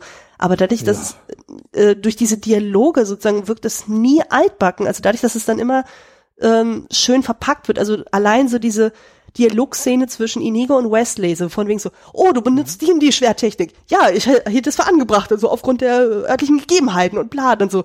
Oder das ist so, wer seid ihr? Niemand von Bedeutung. Ich muss es wissen. Tut mir leid, dass ich sie enttäuschen muss. Na gut, und dann geht es einfach so weiter. Ich finde, das ist so herzerweichend so, und denkt so, ja, also ich meine, klar, im Grunde wird dann auch so, das ist auch ein Thema, was ich für mich so rausgelesen habe, es wird ja ganz viel mit Erwartung gespielt. Also man glaubt ja so, du siehst dann diese Archetypen und du weißt genau, mhm. wie diese Geschichte vorangeht. Mhm. Und das wird ja ständig durchbrochen und so von wegen, ja, du hast ja dann ähm, Wesley dann zwischendrin dann stirbt oder fast stirbt. Oder du mhm. hast dann die Hochzeit, die dann doch in irgendeiner Form stattfindet, aber dann stellt sich raus, oh, es fehlt da eine Zeile, deswegen ist sie eigentlich ungültig. Ja. Und solche Sachen halt, also so geradlinig ist es da nicht. Und das wird ja auch immer wieder vom Enkel auch kommentiert. als dann der Großvater anfängt, zum Beispiel diese Albtraumsequenz dann anfängt zu äh, lesen mhm. und der Junge dann auch so, Moment mal, Moment mal, das hast du jetzt falsch verstanden. So, sie heiratet doch gar nicht unbedingt, so, sie heiratet Wesley. Und er dann so, ähm, ich weiß nicht, worauf du hinaus willst und so und so. Ja, aber wer tötet dann am Ende noch unbedingt? Niemand tötet ihn so. Ja, was liest du mir da für eine Geschichte überhaupt vor? Und dann, mhm. wo er dann schnell rauskommt, dann ist von Dingen so, ja, es ist eine Albtraumszene und der Junge dann so, habe ich dir nicht gesagt, dass sie niemals diesen ekligen Humperding heiraten würde? ja, ja, du hast recht, jetzt halt die Klappe. und das ist so schön. Also, es ist super, ja dafür feiere ich diesen Film auch so abgöttisch. Und es ist auch, ja. auch mit diesem Wunder Max und so, wo er dann irgendwie dann mit dieser Schokopraline äh, Wesley ja dann wiederbelebt und so. Und dann heißt es dann irgendwie, ja, ähm, die beiden, also ähm, Wundermax und Valerie, also seine Frau, die verabschieden die beiden dann, oder die, das Trio dann so, und so, ja, ja, have fun storming the castle. Und äh, sie dann so, ja, glaubst du, das wird funktionieren? Dafür ist ein Wunder nötig. Wiedersehen! so, mhm. das ist so geil. Und so. Also, allein die, ja, aber allein auch die Szene, weil du hast ja wirklich alles, alles, alles zusammengeschmissen aus irgendwelchen Sachen. Da sind sie beim Wundermax und das ist ja wirklich so ein altes jüdisches Grantlerpärchen eigentlich, weil Billy Crystal hat ja, glaube ich, auch ganz viel sich und William Goldman sich ja von irgendwelchen Verwandten abgeschaut, die ja dann wirklich immer so, so irgendwie schimpfen und die ganze Zeit streiten. Ja. Und ähm, das dann so genommen ähm, er hat ja auch wirklich, William Goldman schreibt ja auch ein Buch, weil S. Morgenstern, klar, das ist ja auch ein jüdischer Name, dass das ja auch, äh, wo er dann sagt, ja, er hat da mit seinem, mit seinem ähm, ähm, Editor geredet und der hat auch gemeint, ah, das klingt doch irgendwie viel zu modern für eine moderne jüdische Familie. Und dann, äh, ja, und aber es ist alles so. Mhm. Es ist ja alles irgendwie immer irgend so ein Ding, was da irgendwie einfach zusammengeschmissen ist, was aber irgendwie tatsächlich aufgeht. Ja. Also auch dieses, diese mittelalterliche Welt. Ich glaube, es ist schon Renaissance so ein bisschen angelehnt. Ja, aber, äh, ja genau, aber es gibt ja keine einzige Schusswaffe. Mhm. Zum Beispiel, aber gleichzeitig gibt's ja schon eigentlich Piraten, wie man sie eher so aus dem 18. Jahrhundert kennt. Mhm. Dann gibt's dann irgendwie aber auch schon Australien. Ne, Paris gibt's glaube ich auch schon, obwohl es noch nicht mal Europa gab. Ja, genau. Und eigentlich äh, Florin soll ja irgendwie so im Buch zwischen Deutschland und Schweden sein, bevor es Deutschland und Schweden gab. und da denkst du ja, äh, okay. Und Florin und, und Gilda ist ja auch so genial, weil Florin ist ja eigentlich nur, Florin ist ja eigentlich eine, die Währung, mhm. also von Florenz. Ja. Und Gilda ist ja, ist ja das englische Wort für, für Gulden. Mhm. Das sind quasi halt der, der Dollar und der Euro der Zeit. Und dann ja. ist es so, ja, dann tun wir einfach zwei Königreiche einfach nach irgendwelchen Währungen benennen, ist ja wurscht. Selbst diese Fechtsachen, das, das stimmt ja alles. Also diese Fechter, die gab's ja wirklich. Ja, der äh, Goldman hat ja wirklich sehr, sehr genau recherchiert. Also der hat ja wirklich da ja. sich äh, die ganzen Bücher aus dem 16., 17. Jahrhundert durchgelesen, hat dann wirklich auch diese ganzen Techniken auch zusammengeschrieben und das wird ja, ja im Film ja auch wirklich eins zu eins zitiert. So, das ist dann nicht so ja. völlig Hirngespinst. Sondern auch, auch im Buch, also im Buch wird's ja ein bisschen anders gemacht. Ähm, das ist ja so aus der dritten Person geschrieben, wo er so, ja, he used as a gripper und dann the other one used as bla bla. Aber ja, das sind wirklich Fechtmeister. Ja. Aber die schmeißen alles rein, alles. Ja. Und du denkst dir eigentlich nur, äh, äh, es ist eigentlich komplett Banane, also so ein bisschen wie bei, ähm, äh, oh Gott, welchen, welchen, welchen, wie, warte mal, wie ist der Film? Äh, Ready Player One, wo du ja auch irgendwie jede 80er Jahre Referenz reingeschmissen hast. Ja. Princess Bride funktioniert ja irgendwie auch so mit, ja, das gibt's wirklich und das gibt's wirklich und das ist so eine typische äh, Trope von irgendwelchen Märchen und wir schmeißen das alles rein und das geht aber trotzdem irgendwie auf. Ja. Ich meine, du hast ja allein so die klassischen ja. Tropes überhaupt, du hast dann so die schönste Frau der Welt, die Damsel in Distress und du hast ja diesen hautigen Helden, Mhm. Dann hast du ja dann irgendwie so diese äh, Dreier-Task, also von wegen so, Wesley muss ja dann gegen Inigo, gegen Fessig und gegen Pizzini dann kämpfen mhm. und solche Sachen dann, oder dann eben der schönste Kurs ever oder der große äh, Kurs ever.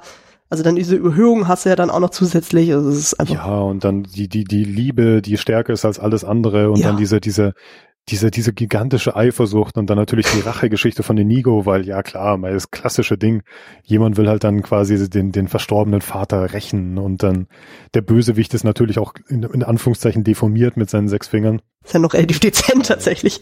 Äh, relativ, ja, ja, aber trotzdem, das ist ja, glaube ich, auch schon so ein Klischee, so der Böse, da ist irgendwas auch physisch nicht in Ordnung. Ja. ja. Ähm, ja, sechs Finger ist relativ dezent, aber trotz allem ähm, ist es trotzdem, trotzdem drin. Ja. Ähm, was mir, da können wir ja natürlich, weil du da die Fachfrau bist, drüber reden. Ich finde ja die Kostüme einerseits sehr reizvoll, aber andererseits, ich habe zum Beispiel das Gefühl, ich schaue mir Mandy Patinkin als Inigo an. Ja. Und ich habe das Gefühl, Mandy Patinkin hat Inigo in einem anderen Film gesehen und was er trägt, ist das Halloween-Kostüm von Inigo, wie er quasi auf einer Feier aussieht. Und ich finde ganz viel von diesen Outfits und von diesen Kostümen wirkt tatsächlich so, wie wenn sich Leute selber verkleiden würden als diese Charaktere. Ja, so ein bisschen so Cosplay-mäßig dann. Genau, alles, ja. Und ich habe das Gefühl, wenn du einen Film auch anschaust, das, das Schloss ist ja jetzt, das ist ja kein, also ist ja ein Königreich, aber das Schloss steht ja mitten in der Pampa, da sind ein paar Häuser drumherum und ansonsten ist ja ganz viel Wald und Wiesen. Ja. Und dann sind es vielleicht drei Sets. Und ich habe das Gefühl, der ganze Film ist ja auch immer so gemacht, auch zum Beispiel mit dem roten Kleid von, von Buttercup. So ein rotes Kleid kannst du als Mädchen finden und dich dann quasi als Buttercup anziehen. Mhm. Und das Kostüm von Dread Pirate Roberts ist, ich habe einen schwarzen Anzug und dann habe ich so eine Zorro-Maske auf und dann bin ich der Dread Pirate Roberts. Ja. Ähm, und Mandy Patinkin ist halt, oh, ich habe eine schwarze Perücke auf und klebe mit Schnurrbart an fertig. Und jetzt bin ich, jetzt bin ich Inigo. Jetzt muss ich nur noch ein bisschen Spanisch lispeln und alles ist okay. Ja. Und das macht auch den Charme so aus. Das ist ja alles, in Anführungszeichen, sieht ja alles so ein bisschen billig aus. Aber genau deswegen funktioniert's ja auch so. Ja, also ich finde auch so gut, dass es dann auch nicht so völlig überhöht ist. Also du hast ja dann, wie du schon sagtest, du hast ja dann eben zum Beispiel Wesley als dann eben der Mann in Schwarz und so. Du hast dann wirklich diese sehr schwarze, an, eng anliegende Hose, du hast die schwarzen Stiefel, du hast ja noch so einen schwarzen Gürtel, du hast dann eben dieses riesige, wallende Hemd und dann hast du ja natürlich dann diese sehr eng anliegende Maske dann so, um ihn dann so weitestgehend zu verdecken. Und ja, das ist einfach wirklich so archetypisch und auch mit, äh, bei Buttercup mit diesem roten Kleid und so, wie du schon sagst, das ist dann eigentlich relativ simpel dann auch irgendwie, aber es funktioniert trotzdem, dadurch, dass ja die ganze Zeit klar ist, okay, wir sind in einem Märchen, muss es ja auch nicht alles so hyperrealistisch sein. Ich meine, zum Beispiel bei Vicini war ja noch die Überlegung, der hat ja wirklich ein sehr Re- Renaissance-artiges Wams dann auch um die Hand und eigentlich sollte er noch eine Kappe dazu kriegen. Aber dann hat man auch gemerkt so, nee, das sieht irgendwie doof aus und hat man die sogar noch wieder weggenommen. Und auch dann so die Kleider, die Butterkappe im Schloss dann irgendwie trägt, dann so unter der Fittiche von Hummerding, die sind ja auch teilweise dann auch sehr überhöht und mit äh, Glitzer und hast du nicht gesehen dann so.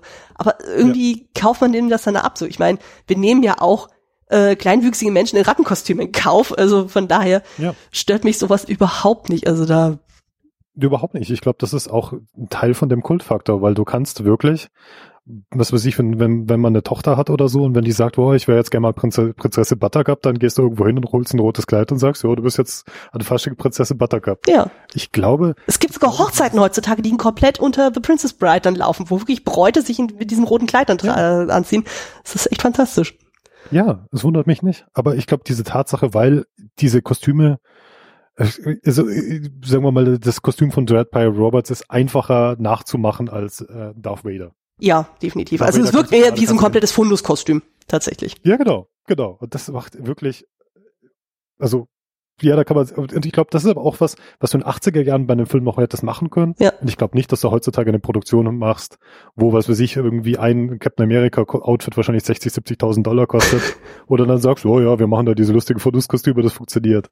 Äh, schwierig. Ähm, ja, und ich glaube, diesen Lab-Charme, den das Ding ja auch wirklich hat, Ja.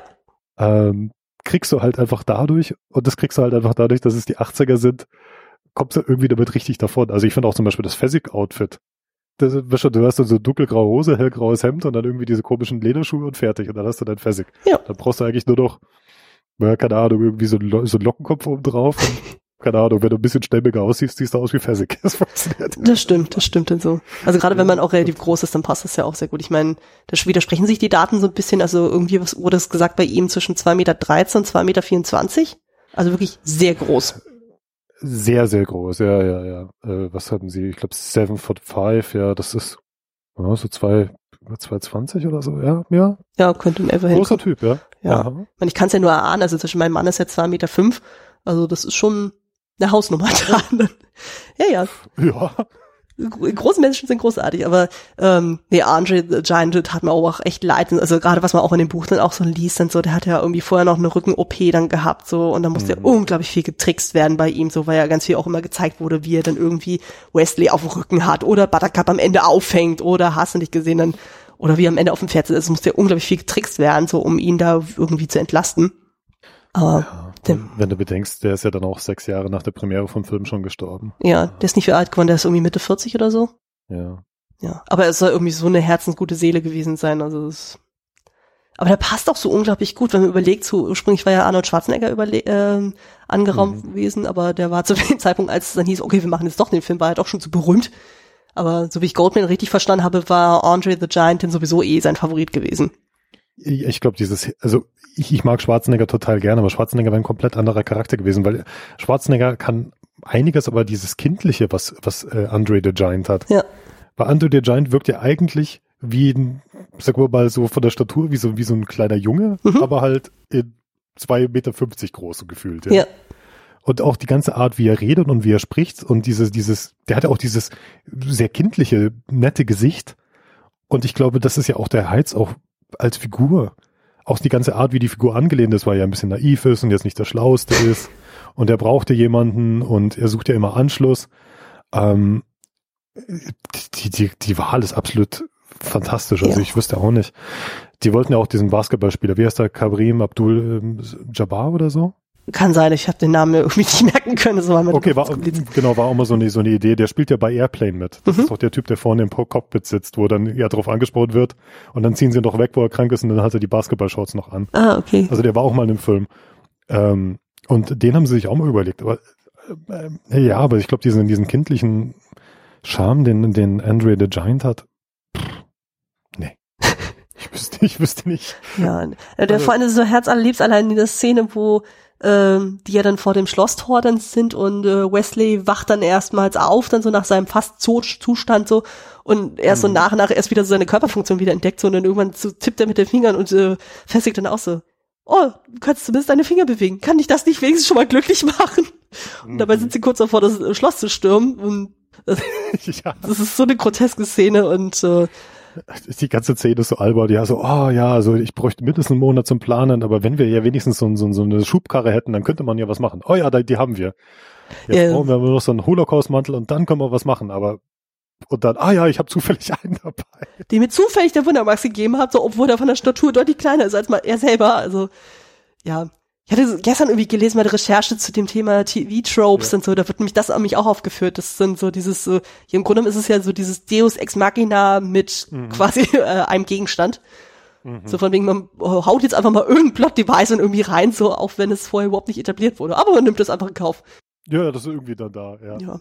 Aber man nimmt das einfach so an sich, so wo man denkt so, ach, die äh, Geschichte ist eh schon ziemlich skurril und so, allein, dass man unterscheidet zwischen tot und fast tot, also, und dass man mit so einer Schokopille dann jemanden wieder beleben kann, so denkt man so, ah, drauf geschissen, wir nehmen das. Ist super. ja. Und, äh, Ähm, zwei Sachen, die ich aber, also, die mich ein bisschen fast stören manchmal, wenn ich mir nicht den Film angucke oder auch ein Buch. Ähm, also die Princess Buttercup ist halt wirklich in erster Linie Damsel in Distress ja, und hat halt wirklich nicht viel zu tun und das ist halt eigentlich dann schon sehr, mein Gott, da gibt's halt eine Königin, aber die macht ja nix. Ähm, ja, war schon so, das Frauenbild finde ich nach heutigen Maßstäben irgendwie so ein bisschen, äh, ja, keine Ahnung, unspannend. ja, aber zumindest äh, kann man äh, in der Filmversion soweit zugute halten, dass sie ja dann irgendwann mal gegen Humperdinck dann auch wirklich mal so Tacheles redet und dann auch sagt so, ja, Genau. äh, so und, schleimig ähm, und sowas. Aber klar, der Film würde nie und den Bechteltest bestehen. Definitiv Ja, nicht. Robin Wright hat halt die Ausstrahlung von einer wirklich intelligenten Frau, die wirklich was kann und so weiter. Weil im Buch ist es ja wirklich anstrengend, weil sie halt, im Buch wird da ein bisschen damit gespielt, so nach dem Motto, ja, ist halt die schönste Frau von allen und deswegen muss man sie ja lieben, aber sie ist eigentlich nicht besonders schlau, was im Buch ja immer wieder eigentlich rauskommt. Ja, und anfangs ist sie, glaube ich, noch deutlich zickiger. Oh ja, ja, ja. Aber dass sie halt dann immer so, dann soll sie, dann soll sie doch an Wesley den Brief schreiben und kann halt kaum den Brief schreiben, weil sie eigentlich noch nicht mal richtig buchstabieren kann. Ja, Ähm, was irgendwie ganz lustig ist, aber weil du halt wieder diesen ironischen Bruch hast, so nach dem Motto, ja, hm, Mai, hübscheste Frau aller Zeiten, aber das kann sie nicht, aber äh, ja, im, Film ist das zum Glück nicht so. Äh, was ich aber sehr bizarr finde, weil so Wesley ist ja so der Gute und alle haben ihn lieb, aber eigentlich wird ja dann Wesley der Dread Pirate Roberts. hm. Das heißt, der ist ja eigentlich ein Massenmörder. Das heißt, der, was für sich, der raubt dann irgendwelche Schiffe aus, bringt alle um und das macht er mit dem nächsten Schiff eigentlich auch, weil das ist ja eigentlich seine Rolle. Und dann am Ende gibt er, tut er dann Inigo dann quasi das dann anbieten, weil Inigo ist ja so herzensgut, Ja. dass dann der Job da, da drin besteht, dass sie halt dann was Schiffe ausrauben und die komplette Besatzung umbringen.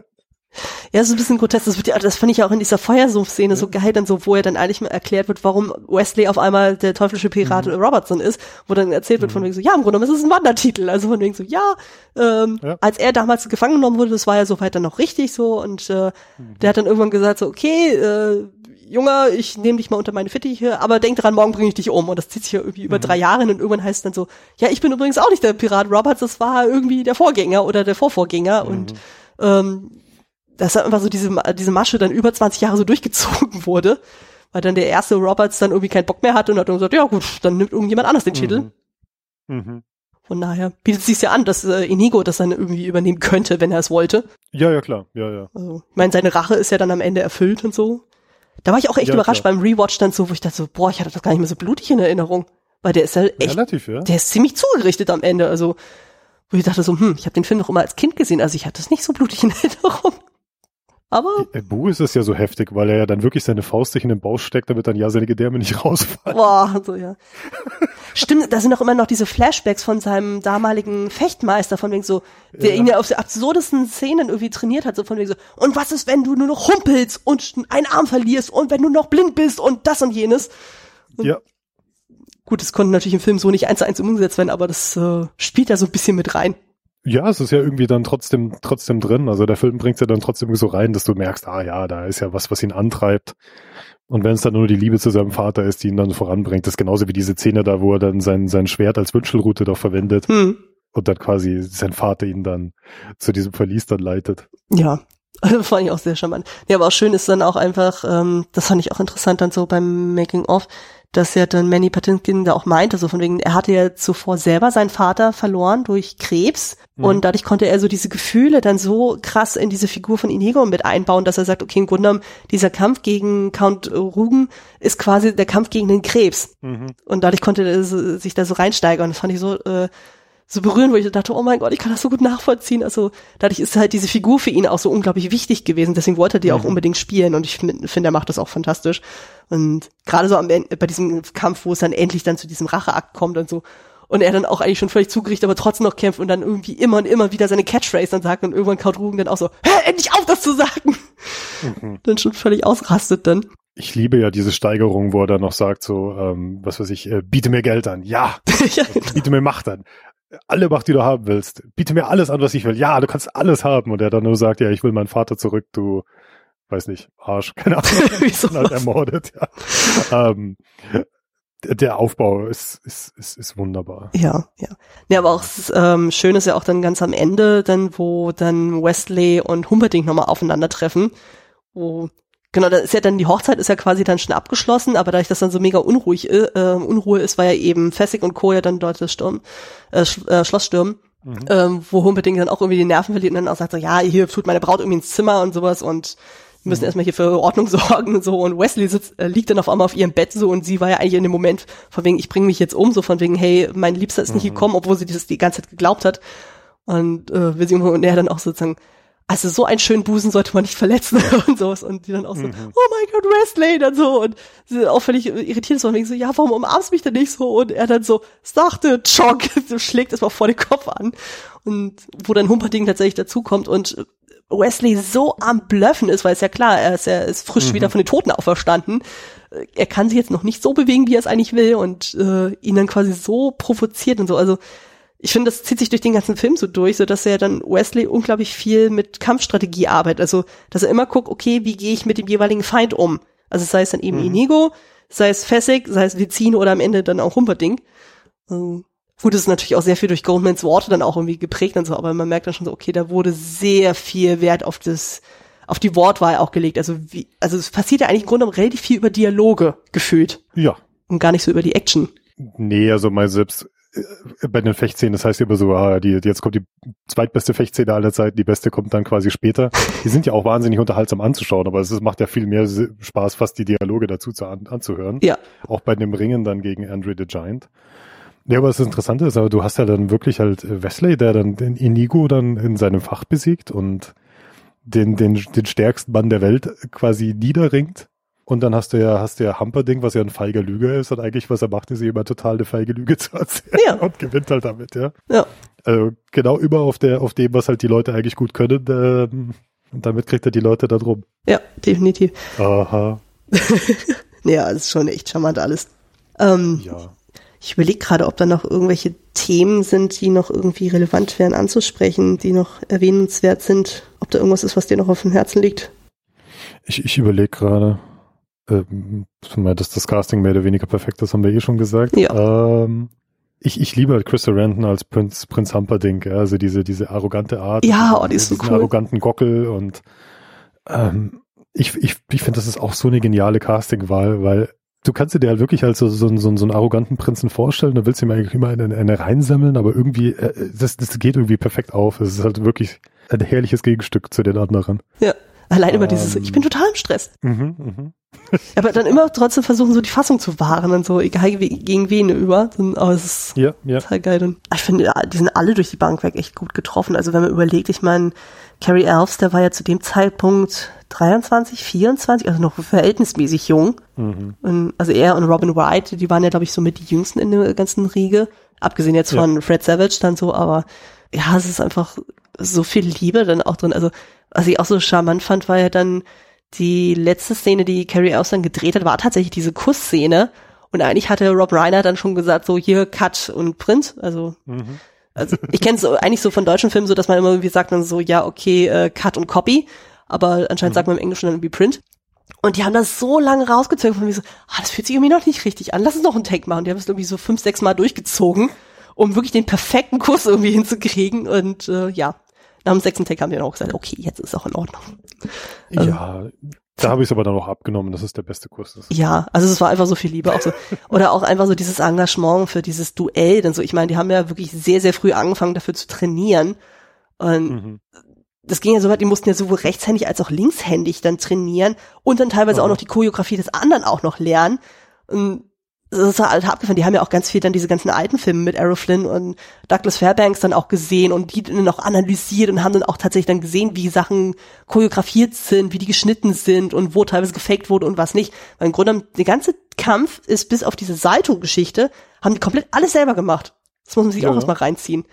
Und als es dann irgendwie dann anstand, dass sie es dann drehen sollten, das war ja ziemlich äh, gegen Ende, war ja irgendwie das Problem, die waren zu schnell durch. Die waren dann nach einer Minute fertig und eigentlich sollte der Kampf deutlich länger gehen. Und dann haben sie binnen einer halben Stunde, haben sie schnell, dadurch, dass sie ja sehr viel schon recherchiert hatten und ja wirklich zwei großartige Fechtmeister ja dann als Tutoren hatten, die ja selber auch mit Errol Flynn und Co. gearbeitet haben. Ja, Haben die, die- auch zuständig waren für die Lichtschwertkämpfe in Star Wars. Genau, also die haben ja dann Mhm. äh, binnen einer halben Stunde haben sie ja dann nochmal diese Choreografie ausgeweitet, einfach so, weil die schon so viel Background auf einmal hatten, dass sie dann spontan sagen konnten, okay, wir erweitern das alles noch. Und du denkst so, wow, also das rechnet man denen echt hoch an. Ist ja auch eine wahnsinnig unterhaltsame Szene. Also sie, sie funktioniert halt wirklich, wirklich gut, weil du das Set halt auch so schön ähm, ausnutzt. Ja, Das war ja, glaube ich, wo Rob Reiner gemeint hat, wir haben dieses schöne Set gebaut und ihr seid ja jetzt irgendwie da total schnell durchgehastet und das war's jetzt. Das Ja. kann nicht sein. ja, ja. Nee, aber äh, eine wunderbar an, anzuschauende Szene, ohne dass du irgendwie halt irgendwie, was schon alles mit irgendeinem Computerschmarrn machen musst, wo du dann irgendwie digital den Kopf von einem Schauspieler drauf baust. ja, definitiv. Also Ja. ich meine, zu gele äh, gelesen zu haben, also früher die Filme so bei Errol Flynn und so, da war es zum Beispiel so, der hat nur die Close-Ups gemacht, alles andere haben seine Doubles gemacht. Also da wurde viel, da wurde viel, viel mehr getrickst, wo ich auch so dachte, oh, okay. Mhm. Also von daher rechne ich das den beiden dann hoch an, so dass die das dann wirklich komplett versucht haben, alles selber zu machen und wir schon Ich irgendwie glaub, so da ist halt, weil sie wirklich nur quatschen. Es ist ja wie, wie, was weiß ich, wenn du Monkey Island spielst und sie dann fechten und die ganze Zeit nur reden. ja, Und ich glaube, mein Gott, äh, dann hast du vielleicht irgendeinen Schauspieler, dann hast du den so ein bisschen weiter weg, der hat eine Maske auf und dann fechten sie und dann spielt die Musik auf, aber es wird ja nicht viel gesagt. Mhm. Und für irgendeinen Spruch schne- schneidest du dann den Close-Up rein. Das geht schon, aber da, die, die labern ja den ganzen, den ganzen Fechtkampf durch. ja, Ähm, ja, schwer. Also klar, du kannst dann wie so bei irgendwelchen Bud Spencer, Terence Hill dann einfach so einen reiner Brandtypen nehmen, der dann einfach dann quasi irgendwie Dialog sozusagen sagen lässt, auch wenn gar nicht geredet wird. Hm. Ansonsten, ähm, du musst es fast so machen. Ja. Ja, aber äh, das ist, das ist der Reiz, der, das ist der Reiz der Szene, das ist der Spaß der Szene, dass du halt einfach dieses ganze Gequatsche hast. das stimmt, das stimmt. Ähm, ich habe nichts sonst ähm, wirklich Großartiges mehr. Ich, ich fand es ganz faszinierend, aber dass du 1987 The Princess Bride hast, wo du dann so ein, so ein, so ein, so ein Abenteuer-Märchenfilm hast mit so einer satirischen Komponente. Und einer meiner, meiner, meiner Lieblingsfilme ist ja auch von 87 und das ist ja Robocop, mhm. Wo du dann so einen Science-Fiction-Action-Film hast, der auch die ganze Zeit mit dieser ironischen Komponente arbeitet. Ja, Dass die beide mehr oder weniger so um denselben Zeitpunkt herum rausgekommen sind. ja. Ich habe mich auch irgendwie auch ganz viel so an äh, die Reise ins Labyrinth irgendwie erinnert gefühlt. Der kam ja ein Jahr zuvor und ich finde, da hat er auch ganz viel Mhm. von diesen ironischen Brechungen. Ich habe den leider immer noch nicht gesehen. Oh Gott, oh Gott. Ja, ich weiß, ich weiß. Aber der ist so schön. Allein so mit Styroporglitzer, Felsen und hast nicht gesehen. Ja, ich wollte den immer mal sehen. Ähm, kommt noch ja. irgendwann. Ich glaube, er könnte dir gefallen. Also ich, äh, ist auch ein Kinderfilm von mir und ich liebe den abgöttisch und den habe ich auch mit meinem Mann nachträglich gesehen und der hat den auch sehr gefeiert. Das klingt gut. Ja, aber ich, ich glaube, ich bin einfach sehr empfänglich dafür, dass du Sachen zwar hast, die irgendwie so eigentlich in, in Ernst funktionieren, aber dann immer diesen, diesen ironischen Twist oben drauf gibst. Mhm. Und das ist irgendwas, was für mich wunderbar funktioniert. Ja. Ähm, ja, ich glaube, deswegen sind es so beides so Filme, die einfach bei mir einfach so komplett eingeschlagen sind. Ja. Den Robocop habe ich auch noch nicht gesehen. Also zumindest nicht das. Original. Ich glaube, ich habe das Remake gesehen. Ah, hm. ja, das habe ich komplett weggelassen. Nö, also ich meine, also ich glaube, Robocop ist halt ein Film, ja, jetzt gerade wenn man sich Donald Trumps Amerika anschaut, dann schaut man sich Robocop an und denkt sich, ah ja, okay, das ist quasi ein Science-Fiction-Film, der spielt halt jetzt. Oh, So eine Art. Also so fühlt sich der ganze Film eigentlich an. verstehe. Trumps Amerika ähm, und gleichzeitig eine Jesus Christus-Allegorie und halt eigentlich immer mit diesem ironischen Unterton. Oha. Ähm, kannst ihn aber halt auch als schweinebrutalen Actionfilm anschauen. Hm. Das ist ganz, ganz faszinierend. Ähm, ja, Ah, mal gucken, wann ich den mal nachhole. Mm, irgendwann mal. ja. Ich glaube, ein Punkt hätte ich, glaube ich, noch so, den ich Ja. ansprechen wollen würde, ist ja dann so, wir haben ja so quasi so mit das Überthema überhaupt, so ähm, die wahre Liebe, die über alles Ja. geht und so. Aber das Lustige ist, wenn man sich mal so die beiden zusammen anguckt, ähm, ich meine, klar, die Chemie zwischen den beiden, die funktioniert super. Also die beiden Schauspieler verkaufen das total. Aber wenn man so Ja. ein bisschen länger mal drüber nachdenkt, denkt man sich auch so, also am Anfang ist ja erstmal so mega bitchy zu ihm, so von wegen so, ja, Farmboy, nee, nee, nee, Farmboy macht das Mhm, und jenes mhm. und so. Und dann irgendwann hat sie so diesen Zing-Moment, so von wegen, oh Mensch, oh, ich finde ihn eigentlich auch ganz heiß und so. Und dann trennen die sich dann auch so. Also man weiß ja nicht, wie viel Zeit vergangen ist zwischen dem, okay, sie erkennen, dass sie sich lieben, bis zu dem Moment, wo er dann äh, zur See fährt, äh, um sein Glück dann zu machen. Und ja, dann treffen die sich dann wieder und dann haben sie relativ wenig Zeit miteinander. Und irgendwie hat man das Gefühl, die sind die ganze Zeit nur am Streiten. Oder sie Ja, sind irgendwie, so. oder in irgendwelchen Gefahren dann so und äh, er muss sie die ganze Zeit irgendwie retten. Und ich auch denkt so, eigentlich ist es total schräg, äh, schräg so. Ich hatte dann, äh, was hatte ich gestern gelesen? Es gibt da irgendwie auch so einen Fachbegriff dafür, strangled by the red string. Also du ja dann irgendwie so eine so ein äh, so eine Roman äh, Romance Arc dann irgendwie dann etablierst, aber eigentlich fehlt so der ganze Unterbau dazu, aber trotzdem so so wie dieses Ausstrahlen funktioniert das trotzdem, man kauft es denen dann irgendwie ab. Aber eigentlich so so die Basis fehlt da eigentlich, also eigentlich hatten die gar nicht so viel Zeit dann irgendwie diese Beziehung aufzubauen. Ja, aber ist es nicht so, mein Gott, ich habe es ja auch mal gehabt, dass ich dann unglaublich verknallt bin in irgendeine Person und ich kenne die Person überhaupt nicht, weil du alles drauf projizieren kannst. Und Wahrscheinlich. so funktioniert das ja mit den beiden irgendwie auch, ja. ja, also ich kaufe das Ja, denen trotzdem noch irgendwie ab, weil es ja trotzdem diese Märchenebene Ja, ja. ist und man sagt, Und weil ah, es ein Märchen ist und beide sind jung und beide sind hübsch und beide ähm, haben dann, also die, die Chemie zwischen den beiden ist super. Ja. Aber ich weiß, was du meinst. Das ist wirklich, die sehen sich am Anfang, zack, zack, zack, dann wird einmal geknutscht, dann ist er weg. Ähm, und ja, du hast eigentlich keine einzige normale Szene zwischen den beiden, wo sie sich vielleicht mal normal unterhalten oder irgendwas. ja, Oder Zukunftsplanung betreiben, richtig, oder das ist, ja, gut, der ganze Film ist überhöht, alles ist überhöht, ja. ja, Ähm, jeder ist ja nur eine, ein Archetyp und eine Karikatur, aber alles mit Herzen. Aber ja, es, es stimmt. Aber es ist ja selbst im Buch so. Im Buch ist es ja auch, die haben ja keine Normalität miteinander, die beiden. hm. Nichts. Ich meine auch. Aber alle Märchen funktionieren doch so. Mein Gott, man sieht irgendwie, jemand sieht die Prinzessin, die ist dann normalerweise immer ganz hübsch. Ja. Und deswegen ist man sofort verliebt in sie. Ja, und drei Tage später wird geheiratet.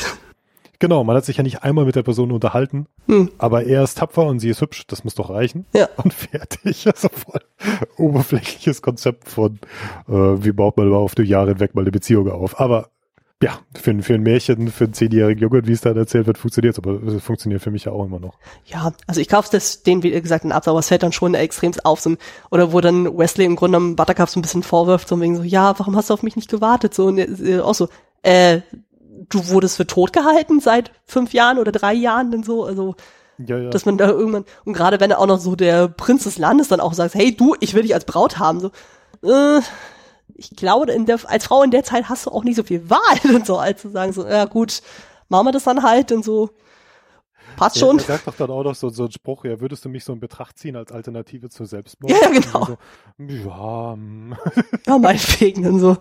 ja, okay. Ich, ich versuch's mal.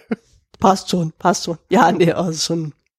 Ja, aber ich glaube, im Buch ist ja auch zum Beispiel die Szene, wo die beiden sich ja dann nochmal trennen, also eben, wo äh, die ja nach dem Feuersumpf dann gestellt werden, so, und Buttercup dann sagt, Mhm. okay, wenn ihr Wesley freilasst, so komme ich freiwillig mit euch, so, und Wesley ist dann völlig Mhm. geschockt, so von wegen so, was, wie? Und ich glaube, im Buch sagt sie ja noch irgendwie, äh, ja, ich kann ja noch ohne Liebe leben. Und was ja Wesley völlig das Herz bricht, so, das sagt sie ja im Film ja dann nicht so, wo ich auch so dachte, wow, das ist auch schon ein harter Tobak dann. Das stimmt, ja. Also, das haben sie im Film Film bewusst weggelassen, wo ich dachte, hm, ich glaube wahrscheinlich bewusst. Ja, wo sie dann sagt, ja, ich habe so ein Arrangement mit Humperdinck, ich lieb ihn nicht, er liebt mich nicht, aber er will eh nur jagen gehen und mein Gott. Im, Im Buch ist es aber auch so, dass Humperdinck ja auf sie zukommt und dann quasi um ihre Hand anhält, weil er ja gehört hat, was für eine schöne Frau sie ist. Mhm. Und er dann so sieht vor die Wahl stellt. Also entweder tue ich dich hier sofort exekutieren ja. oder wir sind verlobt. Ja. Kannst du dir aussuchen. Ähm, ja. Ja. Und so, so, so die Wahl hat sie ja dann im Buch quasi gehabt. Das ist im Film ja auch nicht so. Im Film ist es ja, ist es halt so, ja, mein Gott, sie ist unglaublich traurig und dann kommt halt der, ist halt anscheinend mal der Prinz gekommen und hat mal einen Antrag gemacht und sie hat halt ja gesagt. Ja, es wurde ja dann irgendwie so im Off-Text dann irgendwie gesagt, von wegen so, naja, ähm, laut des Gesetzes hat er eben, der Prinz ja das Recht dann eben, sich eine Frau sowohl aus der höheren Schicht mhm. als auch aus dem Volk dann rauszusuchen und ähm, mhm. wurde aber auch schon gesagt, von wegen, ja, sie liebt ihn aber nicht und war ja schon die ganze Zeit klar, so, okay, sie ist die ganze Zeit in Trauer und ja. Will eh nur ihr Pferd reiten.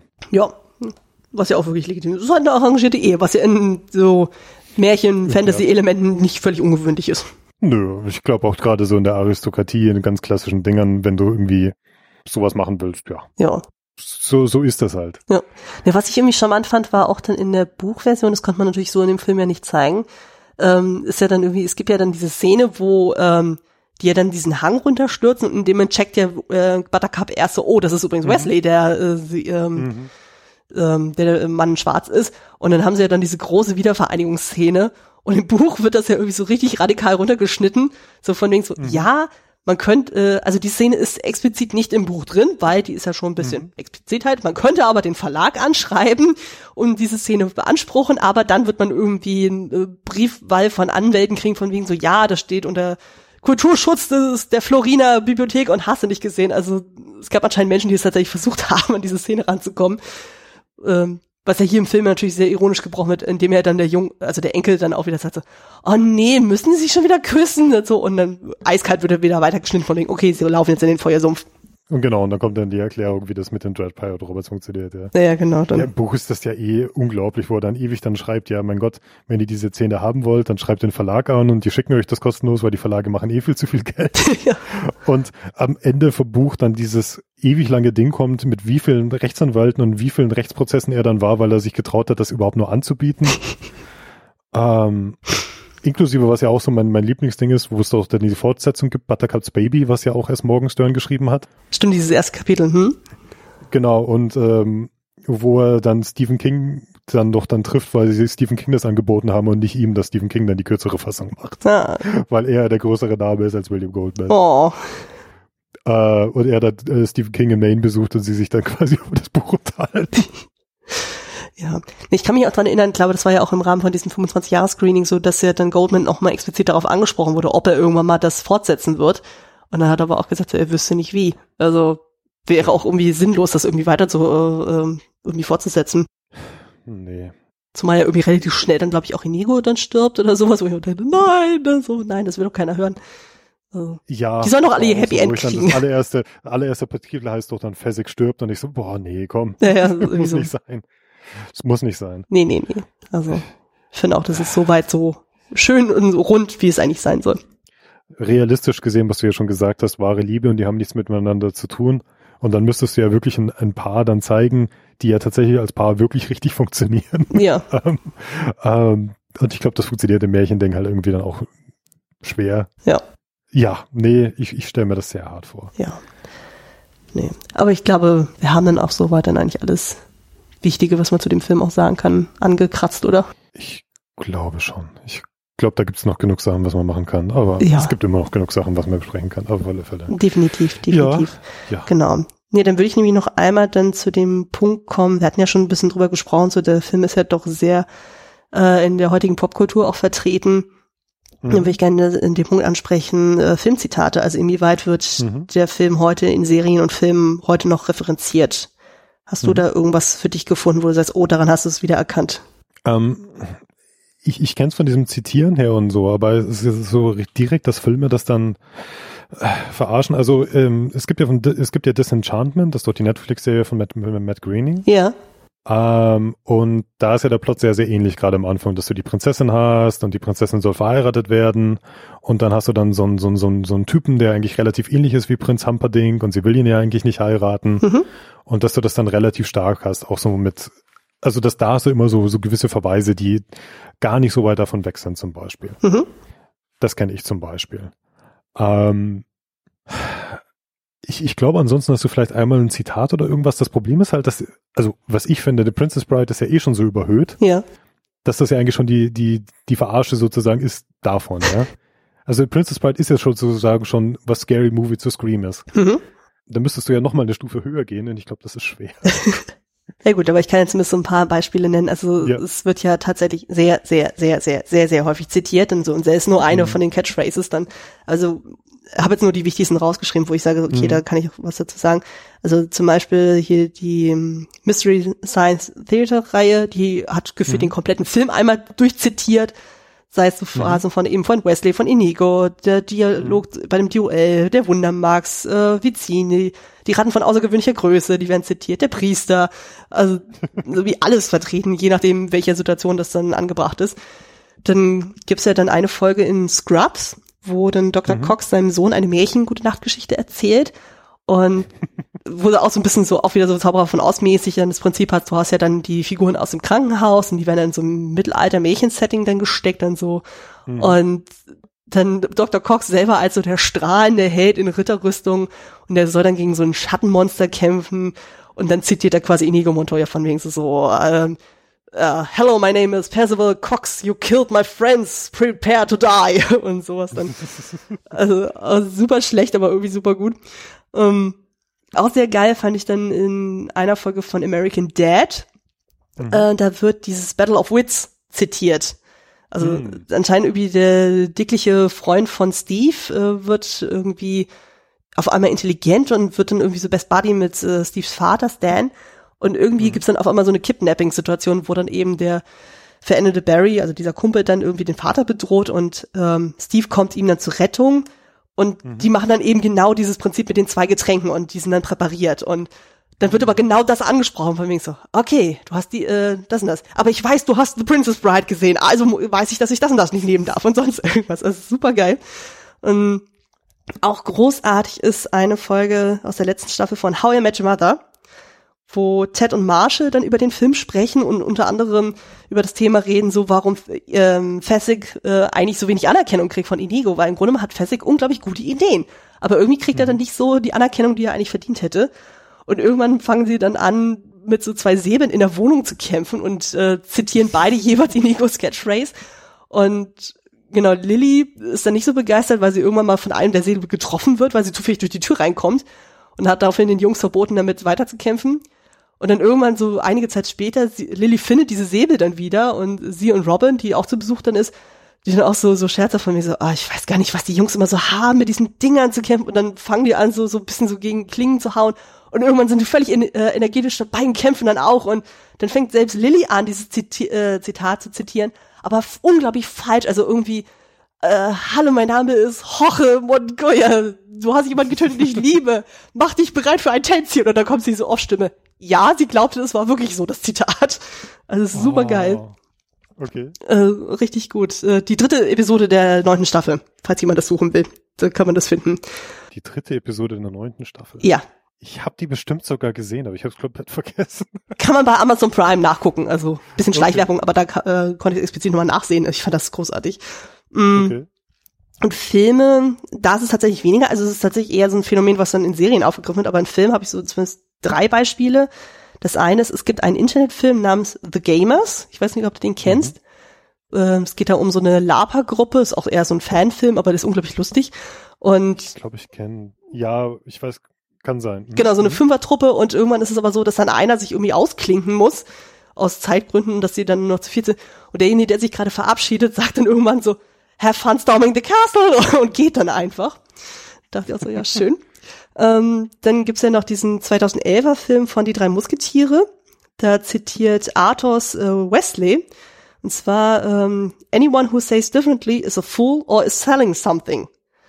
Das ist dann dieser Dialog zwischen Wesley und Buttercup, wo sie ja dann zusammen unterwegs sind, nachdem er sie von Vicini geholt hat.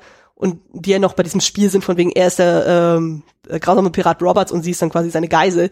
Und wo sie sich, glaube ich, noch irgendwie beschwert von wegen, ja, er hätte eben Wesley getötet und dann, und wo Wesley dann auch sagt, dann in der Rolle des Roberts von wegen so, ja, das Leben ist Schmerz. Wenn jemand was anderes behauptet mhm. so, dann will er dir irgendwas andrehen.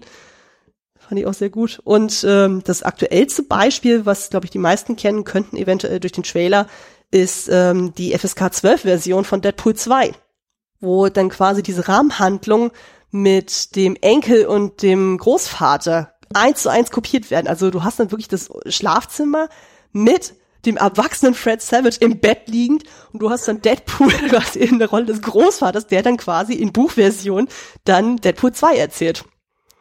Also, super ich glaube, das ist das Einzige, was dann wirklich so gaga ist, dass du dann echt sagen kannst, du, du nimmst was, was auch übertrieben ist und ziehst es nochmal durch den Kakao. Ja, wahrscheinlich dann. Aber, ähm, ich wollte ihn unbedingt noch aber sehen. Aber Fred Savage ist super. Ja.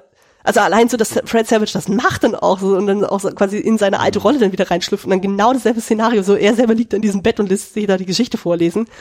Also ich könnte mir gut vorstellen, dass dann das dann auch so durchbrochen wird. Ich habe es ja leider nicht gesehen, aber dass er dann auch mal dann, je nachdem, was dann Deadpool aus dem Film, eigentlichen Film dann erzählt, wo ja dann wahrscheinlich die brutalen Szenen immer so rausgeschnitten werden oder so verkürzt werden und Fred Savage das dann immer kommentiert von so, hä, warum ist denn das jetzt so und so? Mhm. Also ich glaube, das ist tatsächlich so das aktuellste Beispiel, was ich aktuell mitbekommen habe. Das ist ein gutes Beispiel. Ja, aber das kann ich mir sehr gut vorstellen, gerade wenn du halt dann den Film so ein bisschen entschärfen willst, aber gleichzeitig diesen ironischen Ton immer noch drin haben willst. Hm. Ähm, ja, nett. Ja, bietet sich doch sehr an. Nett. ja. Ja, aber ich glaube auch tatsächlich, also ich könnte mir das gar nicht vorstellen, diesen Film irgendwie nochmal zu remaken. Also ich glaube, in der heutigen Zeit würde das nicht mehr so funktionieren. Ich, nee, ich, ich habe das Gefühl, was würdest du machen? Du würdest halt dann irgendwie mehr Spektakel machen und dann ist halt Florin irgendwie so eine große florierende computeranimierte Stadt. Hm. Ähm, ja, das macht auch nichts besser. Nee, nee. Und dann irgendwie von diesen ganzen Sachen, wie dann bestimmte Sachen funktionieren. Ich, ich stelle mir das, nee. also ich, ich, klar kannst du das alles irgendwie technisch machen, aber dass du dann wirklich diese, diese Balance wieder hast zwischen Charme und zwischen Humor und dass du gewisse Sachen dann nochmal machst, nö, ich, ich weiß es nicht. Ich würde behaupten, das ist, der Film ist so ein Kind seiner Zeit. Wird sich kaum einer rantrauen. Ja. Und sollte vielleicht auch ein Kind seiner Zeit bleiben. Ja, ich glaube, weil, weil der Film auch in, seine, in der Form, wie er ist, halt auch so geliebt wird, dass das irgendwie alles passt und dass du nicht eigentlich nur rein mit irgendwie so Brand Recognition arbeiten möchtest. Also, aber mein Gott, war schon irgendwie, es kommt ein Remake zu allem. Also ihr habt ja auch in der letzten Folge geredet über ein Live-Action-Remake von Nightmare Before Christmas, wo ich auch gedacht habe, ach komm, ja, wirklich. Ja, selbst Labyrinth soll jetzt irgendwie ein Sequel oder ein Remake dann bekommen, so ohne David Bowie, wo ich mir denke, nein, wieso? Wieso? Also, ja, und ich, ich denke mir ja super, dann sieht das halt vielleicht von den Effekten vielleicht noch besser aus, aber ja. das, darum geht's nicht. Ich finde es ja auch schon schwierig um, jetzt mit der kommenden Netflix-Serie zu The Dark Crystal, wo sie ja dann diese Prequel-Geschichte dann machen, wo ich mir auch so denke, hm, ich habe den Trailer auch dann gesehen, ich hatte auch das Gefühl, das war ein bisschen zu CGI-lastig. Also man hat zwar viel Stop-Motion dann irgendwie gemacht und so, aber, ja nicht Stop-Motion, dann so diese Puppen-Animatronics, aber irgendwie ich, ich könnte mir ja fast vorstellen, wenn du dann vielleicht sogar Princess Bride als, als Fernsehserie versuchst mhm. und dann noch andere Abenteuer hast und alles immer mit dieser ironischen Note und dann, und jetzt kommt noch mal ein Abenteuer. Und jetzt ist es eine absolut auswechsellose Situation.